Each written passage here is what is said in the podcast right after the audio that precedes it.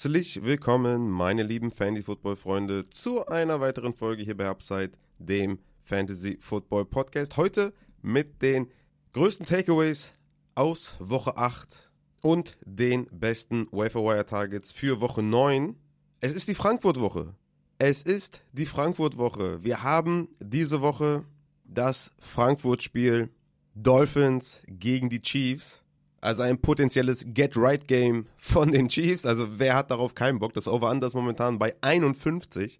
Also Vegas geht hier von einem High-Scoring-Game aus. Und ich hab Bock drauf, weil ich bin dabei. Und jeder Dolphins- oder Chiefs-Fan, der sich jetzt fragt, ey Bro, du bist doch Giants-Fan, gib die Karte ab. Dem kann ich nur sagen, vielleicht freue ich mich sogar mehr als du, ja, als Fan, dich auf dieses Spiel freuen würdest, weil ich bin natürlich komplett into it und freue mich mega dabei zu sein und bin super happy darüber und werde dich, Fan, der nicht dabei sein kann bei diesem Spiel, gut vertreten. Das kannst du mir auf jeden Fall glauben. Und ja, ist schon echt wild, dass man so ein Spiel live erleben darf. Ich glaube, alle Chiefs und Dolphins-Fans in Amerika sind ziemlich sauer, dass sie das Spiel nicht sehen können, weil das ist ja schon echt doch ein absolutes Highlight äh, der ganzen Saison. Also das sollte ein famoses Spiel werden. Also geiler Einstieg eigentlich in die Woche. Besser könnte es nicht sein. Ihr habt wahrscheinlich auch schon mitbekommen, dass diese Folge jetzt hier so spät erscheint. Wir haben jetzt den 31.10., also schon Dienstag. Normalerweise kommen die Folgen ja von Montag auf Dienstag in der Nacht meistens raus. Jetzt haben wir schon 13 Uhr am Dienstag, weil ich gestern nicht aufnehmen konnte. Meiner Frau ging es nicht gut. Sie musste leider äh, kurz ins Krankenhaus, kurze Infusion äh, bekommen. Währenddessen habe ich ein paar Trades eingetütet, wo man auch darüber diskutieren kann, ob die jetzt so sinnvoll waren, aber das haben Trades so an sich. Da komme ich auch später noch dazu. Da wollte ich noch drüber sprechen, über ein paar Trades, die, ja, wo immer der, der Prozess wichtig ist und man weiß halt nie, was daraus wird. Aber das an einer anderen Stelle. Auf jeden Fall musste ich dann gestern Abend nämlich um die Kinder kümmern. Wir haben halt drei Stück und das ist halt dann nicht so easy, die mal kurz ins Bett zu bringen, äh, fertig zu machen, Füße waschen, keine Ahnung, Hände waschen, umziehen, Windel wechseln und die ganzen Sachen. Und da konnte ich meine Frau damit jetzt nicht noch zusätzlich belasten. Ich habe sie dann direkt ins Bett geschickt und mich um die Kinder gekümmert. Und deswegen konnte ich diese Folge jetzt gestern nicht mehr aufnehmen. Aber dafür heute. Ich hoffe, das passt für euch und es tut mir leid für alle, die jetzt auf die Folge gewartet haben und ja, vielleicht nicht mehr hören können, weil ihre Zeit selber auch eingeschränkt ist. Ich hoffe, ihr könnt vielleicht trotzdem noch reinhören hier in die Folge. Wie immer natürlich mit Shownotes, ne, für jeden, äh, der vielleicht nicht so viel Zeit hat, sich alles anzuhören. Der kann direkt zu den Takeaways gehen oder zu den Waferwire Targets oder was auch immer ist immer alles in der Folgenbeschreibung hinterlegt. Und natürlich auch vielen Dank an alle, die Genesungswünsche geschickt haben. Hat geholfen auf jeden Fall. Meiner Frau geht es auf jeden Fall viel, viel besser. War auch relativ meiner, aber bei, bei meiner Frau ist halt, die ist chronisch krank, hat Zöliakie und ganz viele andere Sachen, die immer wieder, immer mal wieder Beschwerden hervorheben. Und ja, lass uns nicht zu lange mit solchen Sachen aufhalten. Wollte nur mal kurz erklären, warum die Folge so spät kommt. Heute dabei in dieser Folge haben wir natürlich wieder ein paar Things to Watch. Heute so ein paar generelle Sachen vielleicht oder ein paar spannende Sachen. Wir haben jetzt zum Beispiel auch Trade Deadline. Ich hoffe, die Folge kommt noch vor der Trade Deadline raus, aber da bin ich sehr optimistisch. Ein paar News haben wir natürlich auch. Ne? Wir haben äh, ein Signing, Leonard Fournette. Wir haben ein paar Quarterback-Changes bei den Cardinals und eventuell auch bei den Atlanta Falcons. Wir haben allgemein sowieso ein Quarterback-Desaster, über das man mal kurz reden könnte. Dann gehen wir rein in die Takeaways Team by Team, Game by Game und machen dann noch den Injury Report mit Matzes Notizen. Der kann natürlich le leider heute auch nicht dabei sein, weil er gerade am Arbeiten ist und wir das gestern zeitlich nicht mehr geschafft haben. Aus Gründen, die ich eben genannt habe. Aber der Matze hat mir netterweise seine Notizen zukommen lassen, die ich dann vorlese. Und am Ende gibt es dann noch die Wire Targets für Woche 9. So, mein Lieben, dann würde ich sagen, gehen wir mal kurz in die News in dieser wunderschönen Frankfurt-Woche. Oh shit, ich bin hyped, Junge. Also, News. Wir haben Lombardi Lenny, aka Leonard Fournette, wie er auch genannt wird, der von den Buffalo Bills gesigned wurde. Das ist natürlich ein interessantes Signing. Fantasy-relevant könnte es nämlich auch werden, weil Damien Harris ist auf IR und Latavius Murray spielt keinen guten Football, spielt einen sehr, sehr schlechten Football und ist vor allem auch in den Situationen, wo er eingesetzt wird, nämlich als Short Yardage Guy, als Goal Line Guy, nicht effektiv. Er hat bisher acht Attempts inside five und daraus zwei Touchdowns produziert. Seit Woche 3 hatte er vier Attempts inside 5 und daraus null Touchdowns erzielt. Das könnte ein Fingerzeig darauf sein, dass sie Leonard Fournette genau dort einsetzen möchten. Und ich denke auch, dass es generell nichts mit James Cook zu tun hat, der eine gute Saison spielt, mal wieder, der aber in der Red Zone, Inside 5, Inside 10 halt eh sowieso wenig eingesetzt wird und halt eher über seine Effektivität kommt. Mich würde es stark wundern, wenn die Bills hier einem guten Running Back Snaps klauen und einem schlechten Running Back die Snaps lassen. Aber wir haben natürlich auch schon alles erlebt in der NFL, das ist natürlich auch klar. Aber rein von, vom Spielerprofile her würde es total viel Sinn machen, James Cook in seiner Rolle zu lassen, ja, oder eigentlich ihm auch mehr zu geben und sogar auch die Zone Trips zu geben und so, aber gut, das ist eine andere Geschichte. Und halt dann Leonard Fournette die Latavius Murray Snaps zu geben. Das würde total viel Sinn machen. Fournette ist natürlich auch ein guter Passblocker. Von daher sehe ich dieses Signing erstmal nicht bedrohend für James Cook. Es kann natürlich aber trotzdem sein, dass wir in zwei, drei, vier Wochen davon reden, dass Leonard Fournette mehr Snaps hat als James Cook oder so. Das kann immer passieren, klar. So ein Signing kann auch ein Fingerzeit auf den aktuellen Running Back 1 sein. Aber wie gesagt, ich gehe davon aus, dass das eher darauf hindeutet, dass sie mit Latavius Murray in den Touchdown Opportunities nicht zufrieden sind. Oder auch einfach nur mehr Depth Chart haben möchten, weil Damien Harris auf IR ist. Das kann natürlich auch sein. Aber davon gehe ich jetzt erstmal nicht aus. Da hätten sie auch irgendeinen Practice Squad Player signen können. Also nochmal in aller Deutlichkeit, ich denke, dass alle James Cook Owner entspannt in die Zukunft blicken sollten, dass James Cook seine Rolle behalten sollte. Er hatte in den letzten Wochen 65% Team Russia gesehen, 52% Team Russia gesehen, nur einmal unter 50% Snaps gesehen, das war in Woche 4, sonst war er eigentlich immer um die 60% Snaps. Da gehe ich weiterhin davon aus, dass das so bleibt. Die Targets können natürlich schöner sein, da könnte gerade auch Leonard von etwas reinfressen. Klar, er hatte jetzt sieben Tages in den letzten drei Wochen, einmal 11%, 0% und 8% Target Share. Ist nicht so besonders gut, nur auch 8% in der Saison. Da könnte auch ein Leonard Fournette etwas sehen, auf jeden Fall. Aber ich bleibe dabei, dass das mehr Auswirkungen auf Latavius Murray haben sollte. Dann kommen wir zur nächsten News. Und das oder die News kommt aus Arizona. Und zwar hat der Head Coach gesagt, auf die Frage, wer nächste Woche Quarterback One ist, der Arizona Cardinals, hat er geantwortet, if it's not Kyler, it's Clayton Tune. Also, es ist, es ist nicht Joshua Dobbs, der das ja eigentlich gut gemacht hat die letzten Wochen, sondern Kyler oder Clayton Tune. Und das, äh, das ist schon ein bisschen wild. Ja? Das ist ein klares Zeichen dafür, dass Joshua Dobbs auf dem Trade-Block ist. Anders kann ich mir das nicht erklären. Er spielt eine gute Saison, oder ja, er macht das Beste draus, hat die Arizona Cardinals auf jeden Fall die Offense zumindest mal geführt, zu Scoring Opportunities, Scoring Drives, übers Feld geführt.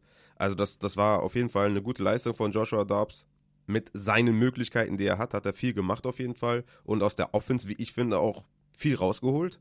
Und der Move kommt schon überraschend und oder auch nicht auf der anderen Seite, weil natürlich die, die Cardinals keine Spiele unbedingt gewinnen wollen, eventuell damit auch zeigen wollen, dass Joshua Dobbs zu haben ist, jetzt noch vor der Deadline. Und das ist sehr, sehr interessant in meinen Augen. In Atlanta gibt es ähnliche Zeichen, ja. Auch hier wurde der Coach gefragt, was mit Ritter ist für nächste Woche der ja eine Concussion erlitten hat im Spiel, aber geklärt wurde. Er hätte wieder spielen können, Desmond Ritter, wurde aber dann augenscheinlich gebencht. Ja, vielleicht hat der Coach das auch gerne hingenommen oder gerne in Kauf genommen oder das Geschenk angenommen und gesagt, okay, jetzt habe ich Desmond Ritter mal hier an der Sideline und guck mal mit Tyler Heinecke. Ich hatte eh schon die ganze Zeit vor, Ritter zu benchen, wollte ihn aber nicht vor den Zug werfen oder sowas. Und Arthur Smith hat auf die Frage geantwortet, wer going forward der Quarterback One ist, hat er gesagt, I gotta see where he's at. That's the best I can give you. Also nach dem Motto, ja, ich muss gucken, wie es aussieht. Mehr kann ich gerade nicht sagen. Und ist alles andere als ein Lippenbekenntnis zu Desmond Ritter. Was mich dann wieder zum Quarterback-Desaster führt bei den Things to Watch. Und zwar Quarterback-Injuries everywhere haben wir so etwas schon mal erlebt. Das ist absolut wild, was dieses Jahr in der NFL passiert ist mit den Starting Quarterbacks. Angefangen bei Aaron Rodgers, der, glaube ich, sieben Snaps gesehen hat. Dann sich seine Achillessehne gerissen hat. Anthony Richardson von den Indianapolis Colts mit der Schulter auf IR Season Ending Surgery. Justin Fields mit seiner Daumenverletzung schon mehrere Wochen draußen. Daniel Jones mit der Nackenverletzung mehrere Wochen draußen. Ryan Tannehill mit der Knöchelverletzung mehrere Wochen draußen. Tyrod Taylor, Rippenverletzung. Deshaun Watson, Schulterverletzung. On, off, die ganze Saison schon. Und jetzt kommt noch diese Woche Kirk Cousins, Achillessehnenriss, out for season. Kirk Cousins, ein super, super guter Fantasy Quarterback, ja. Quarterback One auf jeden Fall. Und natürlich auch für die Minnesota Vikings hat sie wieder zurück in die Spur gebracht. Die sind eigentlich im Rennen um die Playoffs, die Minnesota Vikings. Matthew Stafford hat sich am Daumen verletzt. Nachdem er da, weiß ich nicht, wie viel Tape um, um seinen Daumen hatte, ja, weil er sich vorher schon am Daumen verletzt hatte, dachten sich die Rams, ja gut, machen wir Philly Special mit Matthew Stafford. Ist natürlich sehr, sehr sinnvoll, seinem angeschlagenen, daumenverletzten Quarterback ein Philly Special zu geben, wo er einen Ball in der Endzone fangen soll für eine Two-Point-Conversion. Ja, Two-Point-Conversion, Junge. Also, hä? Was ist das denn? Also, da muss man wirklich viel hinterfragen. Bottom line ist halt, dass Matthew Stafford aktuell Day-to-Day -Day ist, dass eine IR, also Injured Reserve, immer noch im Raum steht. Das ist natürlich sehr, sehr unsexy. Und somit könnten die Rams auch im Karussell dabei sein für einen Quarterback. Und am Ende hatten wir noch Kenny Pickett mit der Rippenverletzung, der auch ausgefallen ist im Spiel, der es noch getestet hat, aber es wohl dann nicht ging. Also so viele Quarterback-Verletzungen in einem Jahr und wir haben erst Woche 8. Ja, also was passiert noch alles? Das ist absolut krass. Und das Krasseste ist ja auch, dass jetzt hier in Woche 8 Cousins, Stafford, Pickett, drei Teams mit den Vikings, Rams und Pittsburgh Steelers, die im Playoff-Rennen auf jeden Fall sind, dass die jetzt zumindest mal in einem Fall definitiv einen neuen Quarterback brauchen. Bei Staffords Fall eventuell sogar auch. Und das bringt echt bis heute Abend, 21 Uhr ist die NFL Trade Deadline. Das bringt eine Menge, Menge Würze mit auf jeden Fall. Und da könnte einiges noch passieren. Bis 21 Uhr. Und es gibt ein paar Namen, die super interessant sind auf Quarterback. Und ich habe mir mal den Spaß erlaubt und so ein paar Trades prognostiziert und starte mit einem absoluten Banger, den ich bisher auch wenig gelesen habe in den sozialen Netzwerken. Oh gut, ich war jetzt auch nicht viel unterwegs, vielleicht hat der eine oder andere das genannt. Muss ich dazu sagen, ich habe nur einmal bei Fabian Sonner gesehen, bei beim Fabian, Fabian, Fabian Sommer. Junge! Fabian, jetzt kriegst du hier eine Menschenjunge, ich verkack's komplett. Also ich habe es einmal beim Fabian Sommer gesehen, dass der Devonta Adams zu den Bills äh, geschrieben hat. Das fand ich mega. Das, äh, die, ja, die Vorhersagung hatte ich, hatte ich mir nämlich auch schon aufgeschrieben. Aber erstmal kommen wir zu den Quarterbacks. Und zwar denke ich, dass ein Signing von, Achtung, jetzt kommt, jetzt wird richtig wild, James Winston zu den Vikings. Junge, was wäre das für ein Deal? Was wäre das für eine Auswirkung für Justin Jefferson, Jordan Addison und die ganze Offense? Was wäre das für ein Playoff-Push nochmal mit James Winston? Das wäre doch absolut genial. Natürlich hier auch viel Jacoby Brissett ins Spiel gebracht äh, zu den Vikings, klar, auch fair auf jeden Fall. Aber ich habe jetzt James Winston zu den Vikings. Und das, das finde ich auf jeden Fall mega geil. Mal gespannt, was bis 21 Uhr passiert. Ich denke, James Winston könnte beim einen oder anderen Team auf jeden Fall eine Lücke füllen. Dann habe ich Joshua Dobbs, der ja anscheinend nicht ja, mehr gefragt ist bei den Cardinals. Entweder zu den Falcons, die ja ein bisschen strugglen, aber auf Playoff-Kurs irgendwie sind. Also zumindest mal strugglen auf Quarterback, aber trotzdem auf Playoff-Kurs sind. Also Joshua Dobbs zu den Falcons oder zu den Jets. Der Zach Wilson, glaube ich, besser vertreten könnte, beziehungsweise bessere Leistungen bringen könnte, als Zach Wilson es momentan tut. Fände ich auch geil. Kyler Murray könnte noch getradet werden. Der könnte natürlich auch zu den Vikings gehen. Ist natürlich da die Frage, ne? Wie kriegt man das unter einen Hut? Ich meine, Cousins wird Free Agent, Murray wird Free Agent. Da könnte man für die Vikings echt auch direkt mal eine, eine geile Lösung finden und Kyler Murray holen und ihn irgendwie direkt verlängern oder so. Keine Ahnung, was Kyler Murray möchte. Vielleicht auch ein bisschen zu, zu ambitioniert hier von mir formuliert, aber vielleicht kann man Kyler Murray auch direkt unterbringen irgendwie. Also Kyler Murray könnte on the move sein. Wie gesagt, Jacoby Brissett zu den Jets oder Vikings fände ich auch geil. Also, wir haben hier Brissett, Murray, Dobbs und Winston. Vier Quarterbacks, die getradet werden können. Also, ich denke mal, davon wird vielleicht maximal einer getradet, weil Trade Deadline ist meistens ruhig. Aber wir hatten noch nie so einen Fall, dass so viele Quarterbacks ausfallen. Ja? Wir haben erst Woche 8. Wir haben mehrere Teams, die Playoff-Hoffnung haben. Hier könnte natürlich auch ein Joshua Dobbs als Quarterback hinter Stafford bei den Rams fungieren. Oder auch ein Brissett zu den Rams gehen. Ja, und da den Backup von Stafford geben. Also ich bin super gespannt, was noch passiert. Und könnt, könnt mir ja gerne mal schreiben, was ihr so denkt, was noch zur Trade Deadline passiert. Und dann habe ich noch drei Wide Receiver, wo ich denke, die könnten auch getradet werden. Und der erste ist Davante Adams, wie gesagt. Fabian Sommer, Props gehen raus, hat es auch geschrieben zu den Bills. Ey, Davante Adams zu den Bills, das wäre komplett absolute, also äh, komplett ausflippen, wenn das passiert. Also stellt euch mal vor, Josh Allen mit Davante Adams, Dix, Kincaid und Gabe Davis. Das wäre schon eine famose Offense. Das würde ich sehr, sehr, sehr, sehr gerne sehen weil ich auch neuerdings Devonta Adams Owner bin. Also, das wäre schon sehr, sehr krass. Dann habe ich noch Hopkins zu den Lions. Wäre auch absolut geil für einen Playoff-Push und auch mehr. Ja, die Lions sind ja, glaube ich, mehr als nur ein Playoff-Team. Die sind ja schon Top 5, Top 6 Team in der NFL. Oder ist das zu krass? Ich weiß, ich habe mich jetzt nicht so krass damit beschäftigt, mit irgendwelchen Power Rankings oder so. Aber ich denke, sie sind schon recht hoch dabei. Und Hopkins würde den natürlich nochmal eine, eine neue Dimension geben auf Wide Receiver. Das wäre auch mega krass für Hopkins zu den Lions. Und der letzte ist noch Jerry Judy zu den Chiefs. Die Chiefs haben halt kaum Geld. Ne? Die könnten Kelsey noch umstrukturieren, könnten noch irgendwas machen, aber ein Adams ist zu teuer. Die müssen da einfach äh, eine Kategorie runtergehen. Und das wäre Judy. Judy ist ein Average Wide Receiver, der sofort Wide Receiver 1 der Chiefs wäre, die natürlich ein massives Problem haben auf Wide Receiver. Und das fände ich auch geil. Judy zu den Chiefs, let's go. Bin sehr gespannt, was zur Trade Deadline noch passiert und bin einfach mega, mega hyped auf jeden Fall. Dann ein weiteres Thing to Watch oder eine kurze Geschichte aus einem Trade, den ich gemacht habe vor Woche 6. Ja, also vor Woche 6 hat dieser Deal stattgefunden. Das war kurz nachdem klar war, dass Jefferson auf IR geht. Habe ich Justin Jefferson bekommen und die Andre Hopkins abgegeben. Nachvollziehbarer Trade, mein Team sah ganz gut aus. Ich hatte einen positiven Rekord, dachte, okay, ich kann mir das erlauben, Hopkins abzugeben, ein Starter bis dato in meinem Lineup gegen Jefferson, der dann halt zu Woche 10 wahrscheinlich zurückkommt. Und da war ja auch noch gar nicht sicher, schaffen die Vikings den Turnaround und werden ein Playoff-Team oder verlieren sie die nächsten Spiele. Und das ist dann sowieso keine Frage mehr, dass man dann Cousins äh, wegtradet, etc., etc. Und was ist seitdem passiert? Tannehill hatte sich verletzt, und Hopkins war quasi, der Wert war am Boden. Hat gegen Baltimore eine Reception gehabt für 20 Yards. Es war klar, das wird nicht berauschend werden. Dann hatten sie eine Bye Week. Und dann Woche 8 war klar, okay, Will Levis und Malik Willis werden sich Snaps teilen. Was für eine Katastrophe soll das für Hopkins werden? Was ist passiert? Will Levis sah aus wie der Goat. Hopkins hatte sechs Targets, vier Receptions für 128 Yards und drei Touchdowns, hat 32 Punkte erzielt. Und Justin Jefferson, oder beziehungsweise im in derselben Woche, reißt sich Kirk Cousins die Achillessehne und es ist komplett unvorhersehbar, wie die Vikings jetzt agieren. Sagen die Vikings, okay, wir schmeißen die Saison weg, wir holen uns keinen Quarterback und Jeffersons Value, Addisons Value geht komplett in den Keller mit Jaron Hall an der Center.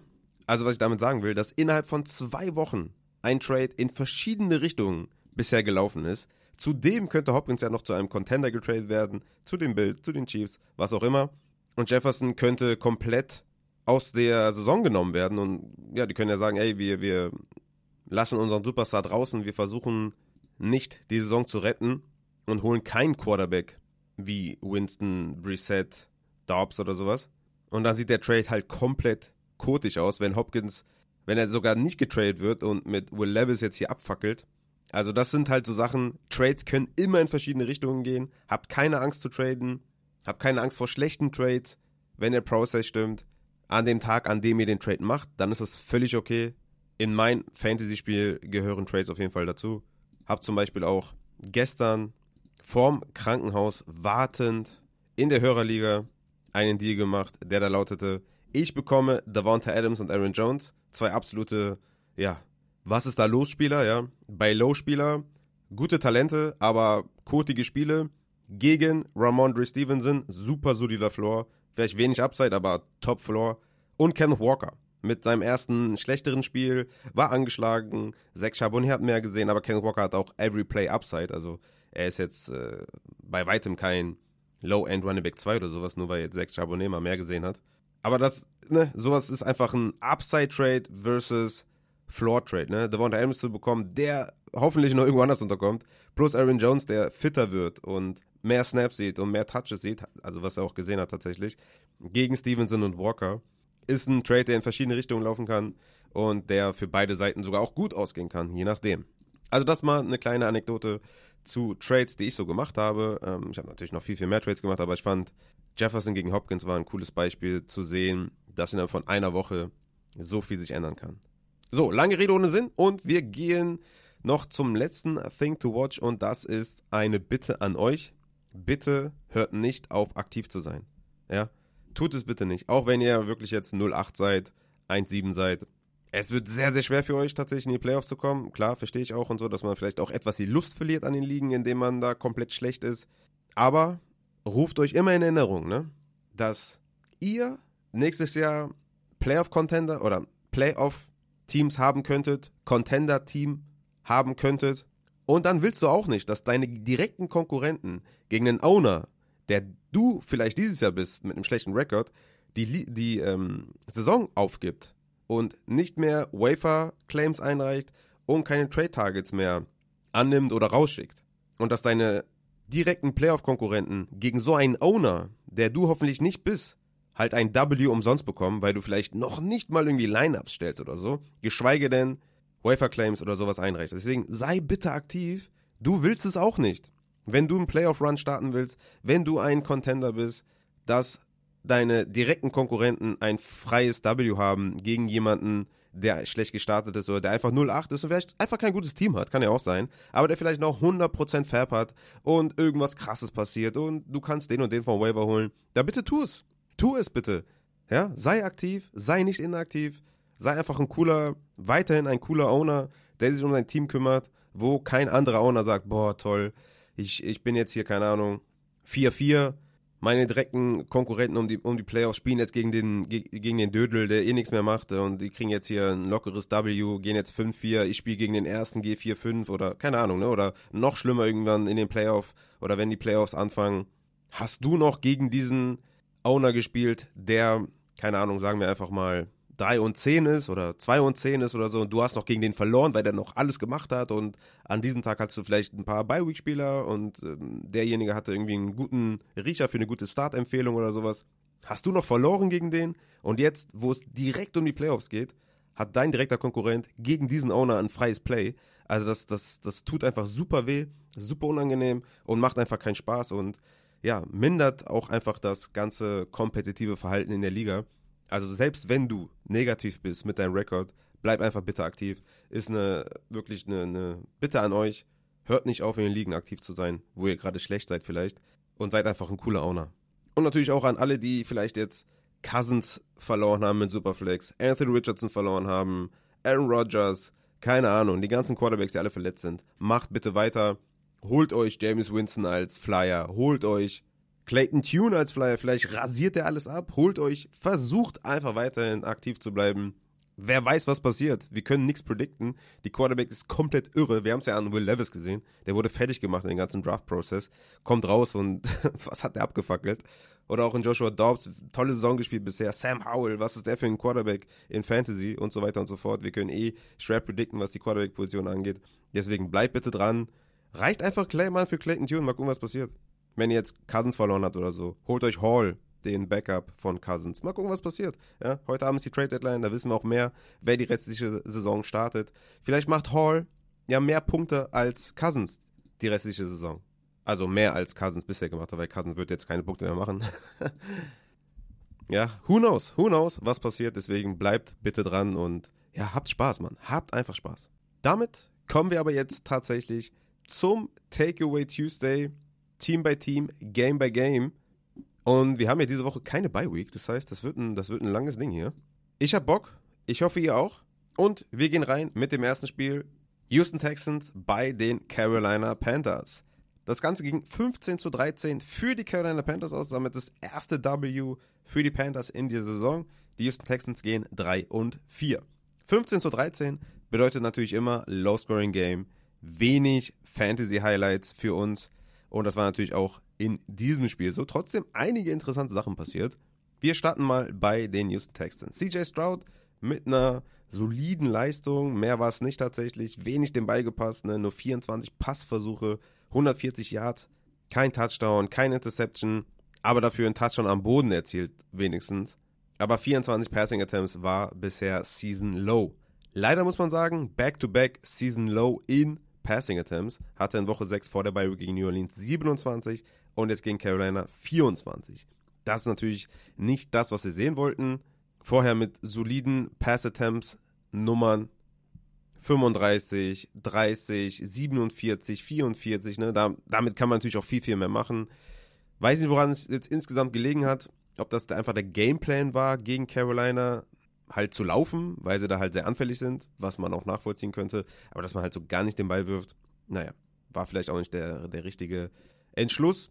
Aber Woche 9 gegen Tampa Bay ist CJ Stroud auf jeden Fall für mich wieder im erweiterten Streaming-Kreis. Hat ja auch 13 Punkte erzielt. Das hat jetzt niemanden wirklich gekillt, muss man sagen.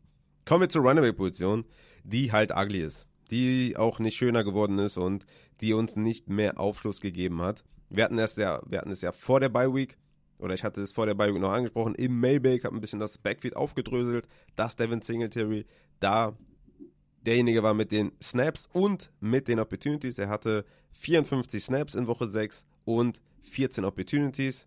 Damien Pierce hatte 33 Snaps und 13 Opportunities. Also in beiden war Singletary derjenige, der mehr gesehen hat. Und jetzt kommen wir heraus in Woche 8 und sehen ein 50-50-Split.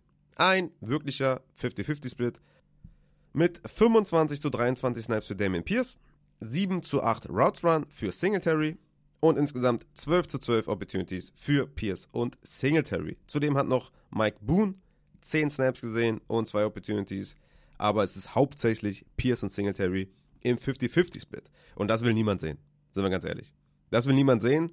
Zusätzlich klaut Mike Boone noch 7 Third Down Snaps, lässt 3 für Singletary übrig und 0 für Damien Pierce. Das Gute für alle Damien Pierce-Owner ist, dass er fünf Goal-Line-Snaps hatte. Einen hatte Mike Boone, aber die fünf Goal-Line-Snaps geben einen ein wenig Hoffnung für Touchdowns, ja, die natürlich wichtig sind im Fantasy-Football auch.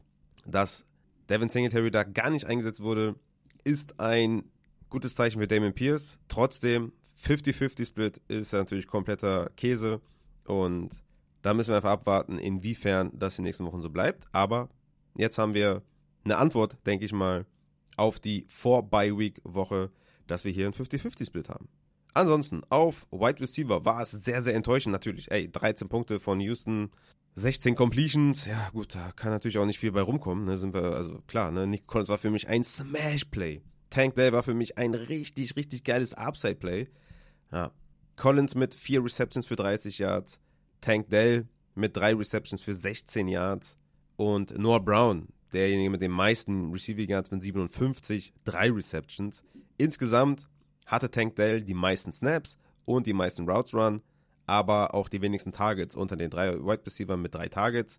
Nico Collins hatte die meisten Targets mit sieben, hatte genauso viele Snaps wie Noah Brown und zwei Routes Run weniger als Noah Brown. Noah Brown mit vier Targets, aber insgesamt war es einfach ein Three Wide Receiver Committee, wenn man das so blöd formulieren möchte.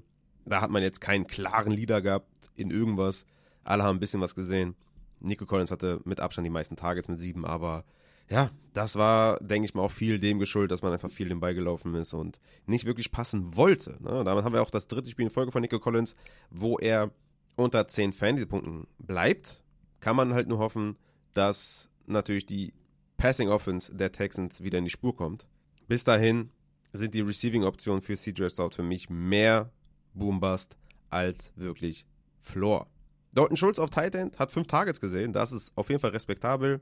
Hatte er die letzten drei Wochen vor der Bye Week jeweils einen Touchdown. Hat viele Endzone-Targets bisher gesehen und fünf Targets. Damit kann man leben. Ne? Rein Usage-wise natürlich mit zwei Receptions. Für fünf Yards kann man jetzt nicht wirklich leben. Aber Dalton Schulz bleibt im erweiterten Streaming-Kreis auf jeden Fall. Auf der anderen Seite haben wir die Carolina Panthers, wo Bryce Young, ich würde sagen, das beste Saisonspiel bisher hatte. 31 Passversuche, 22 angekommen für 235 Passing Yards. Season High die 235 plus Touchdown, 15 Fantasy-Punkte. Hat Adam Thielen eingesetzt. Der hat wieder 11 Targets gesehen, 8 Receptions für 72 Yards. Damit hat er jetzt in den letzten 5 Wochen viermal über 10 Targets gesehen. Absolute Granate, der Typ. Was der da rausholt mit seinen 33 Jahren ist wirklich famos und sehr, sehr cool. Adam Thielen weiterhin für mich absoluter Mustard in jeglichen Matchups. Den müsst ihr spielen. Ansonsten hatten wir Jonathan Mingo, der mal wieder zurück ist und äh, Snaps und Routen läuft. Ja? 76 Snaps, eine mehr als Adam Thielen und 39 Routes Run, genauso viele wie Adam Thielen und 5 Targets zudem. Also er operiert wieder als Wide Receiver 2 der Offense und hatte auch aus seinen 5 Targets 4 Receptions für 62 Yards. Also der ist auf jeden Fall auch ein Wafer-Target in etwas tieferen Ligen, wenn er da weiterhin neben Adam Thielen operiert. Äh, DJ Chark kann man auch jetzt nicht unter den Bus werfen. Der hatte insgesamt drei Snaps weniger als Adam Thielen und nur eine Route weniger gelaufen als Adam Thielen. Also auch er stattgefunden. Viele drei Wide Receiver Sets.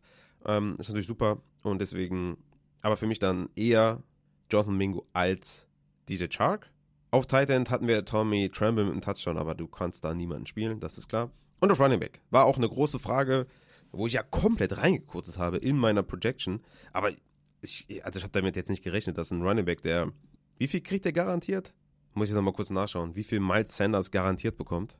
So, gleich habe ich Also, Miles Sanders hat genau vier Jahre 25 Millionen, das können wir vernachlässigen. 13 Millionen garantiert. 13 Millionen garantiert.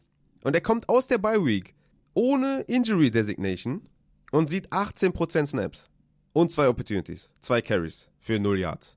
Also, das ist, also das habe ich nicht kommen sehen. Ich dachte, Miles Sanders kommt jetzt aus der Bye Week raus, ist fitter und sieht die Leadback-Rolle. Das habe ich, also krass auf jeden Fall. Tuba Hubbard, klarer Running Back 1, 45 zu 12 Snaps gegen Miles Sanders und 17 zu 2 Opportunities. Das ist schon heftig auf jeden Fall. Chuba Hubbard hat jetzt nicht viel damit gemacht, ne? To be fair auf jeden Fall. 15 Carries für 28 Yards und zwei Receptions bei zwei Targets. Aber das war auch keine gute Leistung von Chuba Hubbard. Trotzdem, wenn der da der Leadback ist, und zwar so ein Leadback, dann ist er natürlich auch ein Starter. Hatte zudem 100% Two-Minute-Drill, 6 zu 1 Third Down gegen Miles Sanders und 5 zu 1 Goal-Line Snaps gegen Miles Sanders. Also das ist schon wild und ja, damit Chuba Hubbard gegen Indianapolis, Chicago, Dallas. Auf jeden Fall mal ein Flexer, den man aufstellen kann. So viel kann man sagen. Und Miles Sanders, boah, den wirklich zu halten mit einem Low-Upside-Team und mit einem Committee mit, mit Hubbard, oder was heißt Committee? Committee wäre vielleicht sogar momentan Best Case, ist ein schweres Ding, den wirklich zu halten, Miles Sanders. Aktuell sehe ich Hubbard auf jeden Fall vorne. Kommen wir zu den LA Rams bei den Dallas Cowboys. 43 zu 20 für die Dallas Cowboys. War, glaube ich, ein Score, was es in der NFL noch nie gab, ne? Kann das sein? Dass das dieses Score war? Ja, 43 zu 20, bin mir relativ sicher. Für die Dallas Cowboys, die gehen 5-2, die Rams gehen 3 und 5. Die Cowboys mit einem absoluten Bounceback-Spiel, Dak Prescott mit 28 Fantasy-Punkten. So wollen wir die sehen. 31 Passing Attempts, 25 Completions für 304 Yards und 4 Touchdowns. Der hat da richtig rasiert auf jeden Fall. Und hat vor allem CD Lamb zur Explosion gebracht. CD Lamb mit deutlich mehr Snaps outside. Er war ja normalerweise so ein 90% Slot-Guy. Hat jetzt viel, viel mehr Snaps auch outside gesehen. Wurde rumgeschoben. Man hat Matchups gesucht für CD Lamb, was ihm natürlich super entgegengekommen ist. Das Resultat daraus war 14 Targets, 12 Receptions für 158 Yards und 2 Touchdowns. Damit sowohl in Targets als auch Receptions, als Yards, als auch Touchdowns. Bestwerte für CD Lamb in dieser Saison. Brandon Cooks wieder mit einem Touchdown, allerdings auch wieder nur vier Targets. Das ist nicht wirklich spielbar. Jetzt wirklich vier Wochen hintereinander vier Targets gesehen. In vier Wochen auch zwei Touchdowns, deswegen auch zwei solide Performances dabei, aber so wenig Target Share, das ist schon, ist schon schwierig, den wirklich selbstbewusst zu starten. Gallup hatte auch drei Targets. Aber den einzigen, den ich wirklich spielen würde, ist CD Lamb. Brandon Cooks läuft auch die zweitmeisten Routen und sieht die zweitmeisten Snaps. Aber es ist mehr oder weniger so ein Three-Committee mit Gallup, Talbot und Cooks. CD Lamb ist natürlich der einzige wirkliche Spieler, den man aufstellen kann. Neben natürlich Jake Ferguson, wo, wo ich euch auch nichts äh, Neues sage. Der ist immer im Injury, äh, Injury Report, sage ich schon, im Waiver Wire Report auf Tight End. Diesmal wieder mit einem Touchdown, vier Targets, vier Receptions. Ne? Er, er ist klarer Tight End 1, der Cowboys, sieht die Snaps, läuft die Routen vor allem auch, eine Route weniger als CD Lamb zum Beispiel. Den musst du spielen auf Tight End, ganz einfach, wenn du den hast, wird es schwer, da andere Streaming-Optionen zu finden. Und ja, damit kommen wir zum äh, Backfield. Tony Pollard. Was ist mit dem eigentlich los?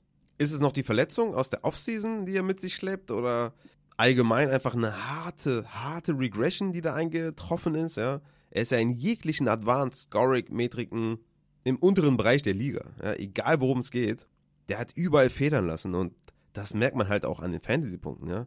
Also das letzte Boom-Game war Woche 1 mit 20 Punkten. Seitdem ist er average oder below average und es bringt dich halt nicht wirklich weiter, Tony Pollard zu haben. Hatte auch wieder 13 Opportunities und 42 zu 23 Snaps gegen Rico Dowdle, 19 zu 8 Routes Run, das ist alles auf jeden Fall, ne, alles gut, alles okay, aber er ist halt super ineffizient. Dennoch bin ich der Meinung, dass er weiterhin Top 12 Running Back ist. Du hast nicht viele Running Backs mit so einer hohen Usage im Backfield, ganz klar. Hat in den nächsten drei Wochen Philly, Giants, Carolina. Das sind gute Matchups. Also da kann man nur hoffen, dass Tony Pollard einfach ja, an der Goal-Line weiter eingesetzt wird, dass es Goal-Line-Trips auch gibt vor allem und dass er dann da auch einfach den Touchdown endlich mal macht. Also der hat seit Woche 1 keinen Touchdown erzielt. Deswegen Tony Pollard in meinen Augen ein Buy-Low-Spieler, weil die Opportunity einfach auch rar ist im Fantasy-Football. Ich meine, von mir aus ist er einfach nur ein Joe Mixon, ja. Viel Opportunity, wenig Effizienz, aber das ist trotzdem im Fantasy-Football immer noch valuable. Und wie gesagt, meiner Meinung nach sollte das in den nächsten Wochen besser aussehen bei Tony Pollard. Vielleicht ist er auch mit äh, steigender Saison oder mit fortschreitender Saison fitter und hat dann auch bessere Zahlen. Mal schauen. Für mich unbedingt ein Hold oder halt ein Buy-Low. Kommen wir zur Gegenseite zu den LA Rams. Dort hatten wir halt die Verletzung von Matthew Stafford. Bis dato war es gar nicht so schlecht. Also 162 Passing Yards, Touchdown geworfen, halt auch eine Interception, Pick 6. Aber ich glaube, das Spiel wäre knapper gewesen. Die Daumenverletzung hatte er sich ja früh im zweiten Viertel geholt. Also wie gesagt, ich denke, da wäre auf jeden Fall ja, mehr offensive Qualität gewesen und auch bessere Punkte für Stafford und natürlich auch für die Wide Receiver, die ja so ziemlich reingekotet haben. Ne? Puka Nakur, 43 Receiving Yards, 3 Receptions und Cooper Cup, 21 Receiving Yards und 4 Receptions. 5,8 Punkte für Nakur und 4,1 für Cooper Cup. Immer noch richtig geile Target Share und Targets für Cup und Nakur. Hier würde ich natürlich erstmal noch die Injury abwarten von Stafford, aber sollte der ja eher Day-to-Day -Day sein als äh, ne, Possible IR, würde ich da auf jeden Fall mal fragen, was man da bezahlen muss, weil ich meine, das war die zweite Woche in Folge, wo Cooper Cup nicht über sechs Punkte hinauskommt. Und Puka Nakur in den letzten drei Wochen mit 4,6, 19 und 5,8 Punkten. Also auch da könnte man mal anklopfen, was der Owner möchte. Aber natürlich die Quarterback-Position abwarten. Auf Running Back, das Backfield. Ja, das Backfield ist natürlich ein weiteres. Also hier sieht man auch, ne? Committee ist einfach real in der NFL. Royce Freeman mit 33 Snaps, Daryl Henderson mit 29, 16 zu 14 Routes Run für Royce Freeman. Allerdings 15 zu 9 Opportunities für Daryl Henderson. In der Vorwoche Daryl Henderson klarer Leadback mit 20 Opportunities und 57% Snaps gegen 53% Snaps und 9 Opportunities. Ich habe es ja auch noch gesagt bei der Evaluation der, des Rams Backfields, dass ich nicht überrascht sein würde, wenn Royce Freeman diese Woche mehr Snaps sieht als Daryl Henderson oder mehr Opportunities. Ja, im Endeffekt war es sozusagen ein 50-50-Split. Henderson mit 10 Fantasy-Punkten und Royce Freeman mit 10 Fantasy-Punkten. Daryl Henderson und Freeman haben sich auch die Goal-Line 50-50 geteilt. Freeman mit mehr Two-Minute-Drill, 11 zu 3 Snaps. Third Down war 50-50. Also ja, wir sind da im 50-50-Committee angekommen. Ich hätte Rest of Season lieber Daryl Henderson, weil ich glaube, dass die Coaches ihm etwas mehr vertrauen. Die besseren Zahlen legt aber Royce Freeman auf. Und äh, Kyron Williams wird ja wahrscheinlich auch dann demnächst zurückkommen nach der Bye Week. Also von daher versuchen, einen von den beiden vielleicht noch loszuwerden. Oder wenn man halt desperate ist, in Woche 9 beide aufstellen gegen Green Bay. Die lassen viel zu im Rushing. Kommen wir zum nächsten Spiel. Das wären die Minnesota Vikings bei den Green Bay Packers. 24 zu 10 für die Vikings. Wie gesagt, die gehen jetzt 4-4, sind voll im Playoff-Rennen. Also mich würde es auch echt wundern, wenn die da die Saison aufgeben. Ich glaube, die machen noch was auf, auf Quarterback. Vielleicht hoffe ich das auch so ein bisschen als, äh, ja, glaube ich, dreimaliger Justin Jefferson-Owner. Mal sehen, was da passiert. Aber ja, 24 zu 10 haben sie gewonnen. Ich kann ja nochmal kurz sagen, was so passiert ist. Ich meine, Cousins 20 Punkte gemacht und sah halt gut aus und ja, aber ist halt Rest of Season out. Addison ist komplett am Ballen, seitdem Jefferson out ist, hat er 15 Punkte, 10, 27, 17, 5 Touchdowns erzielt in der Zeit. Also das ist absolut, absolut wahnsinnig, was der gemacht hat bisher. Richtig geil auf jeden Fall. KJ Osborne mit 99 Receiving Yards bei 10 Targets, auch richtig geil. Hawkinson ist komplett am Ballen, 18 Punkte auf Tight End. Aber was ist das alles wert? Ja, was ist das alles wert?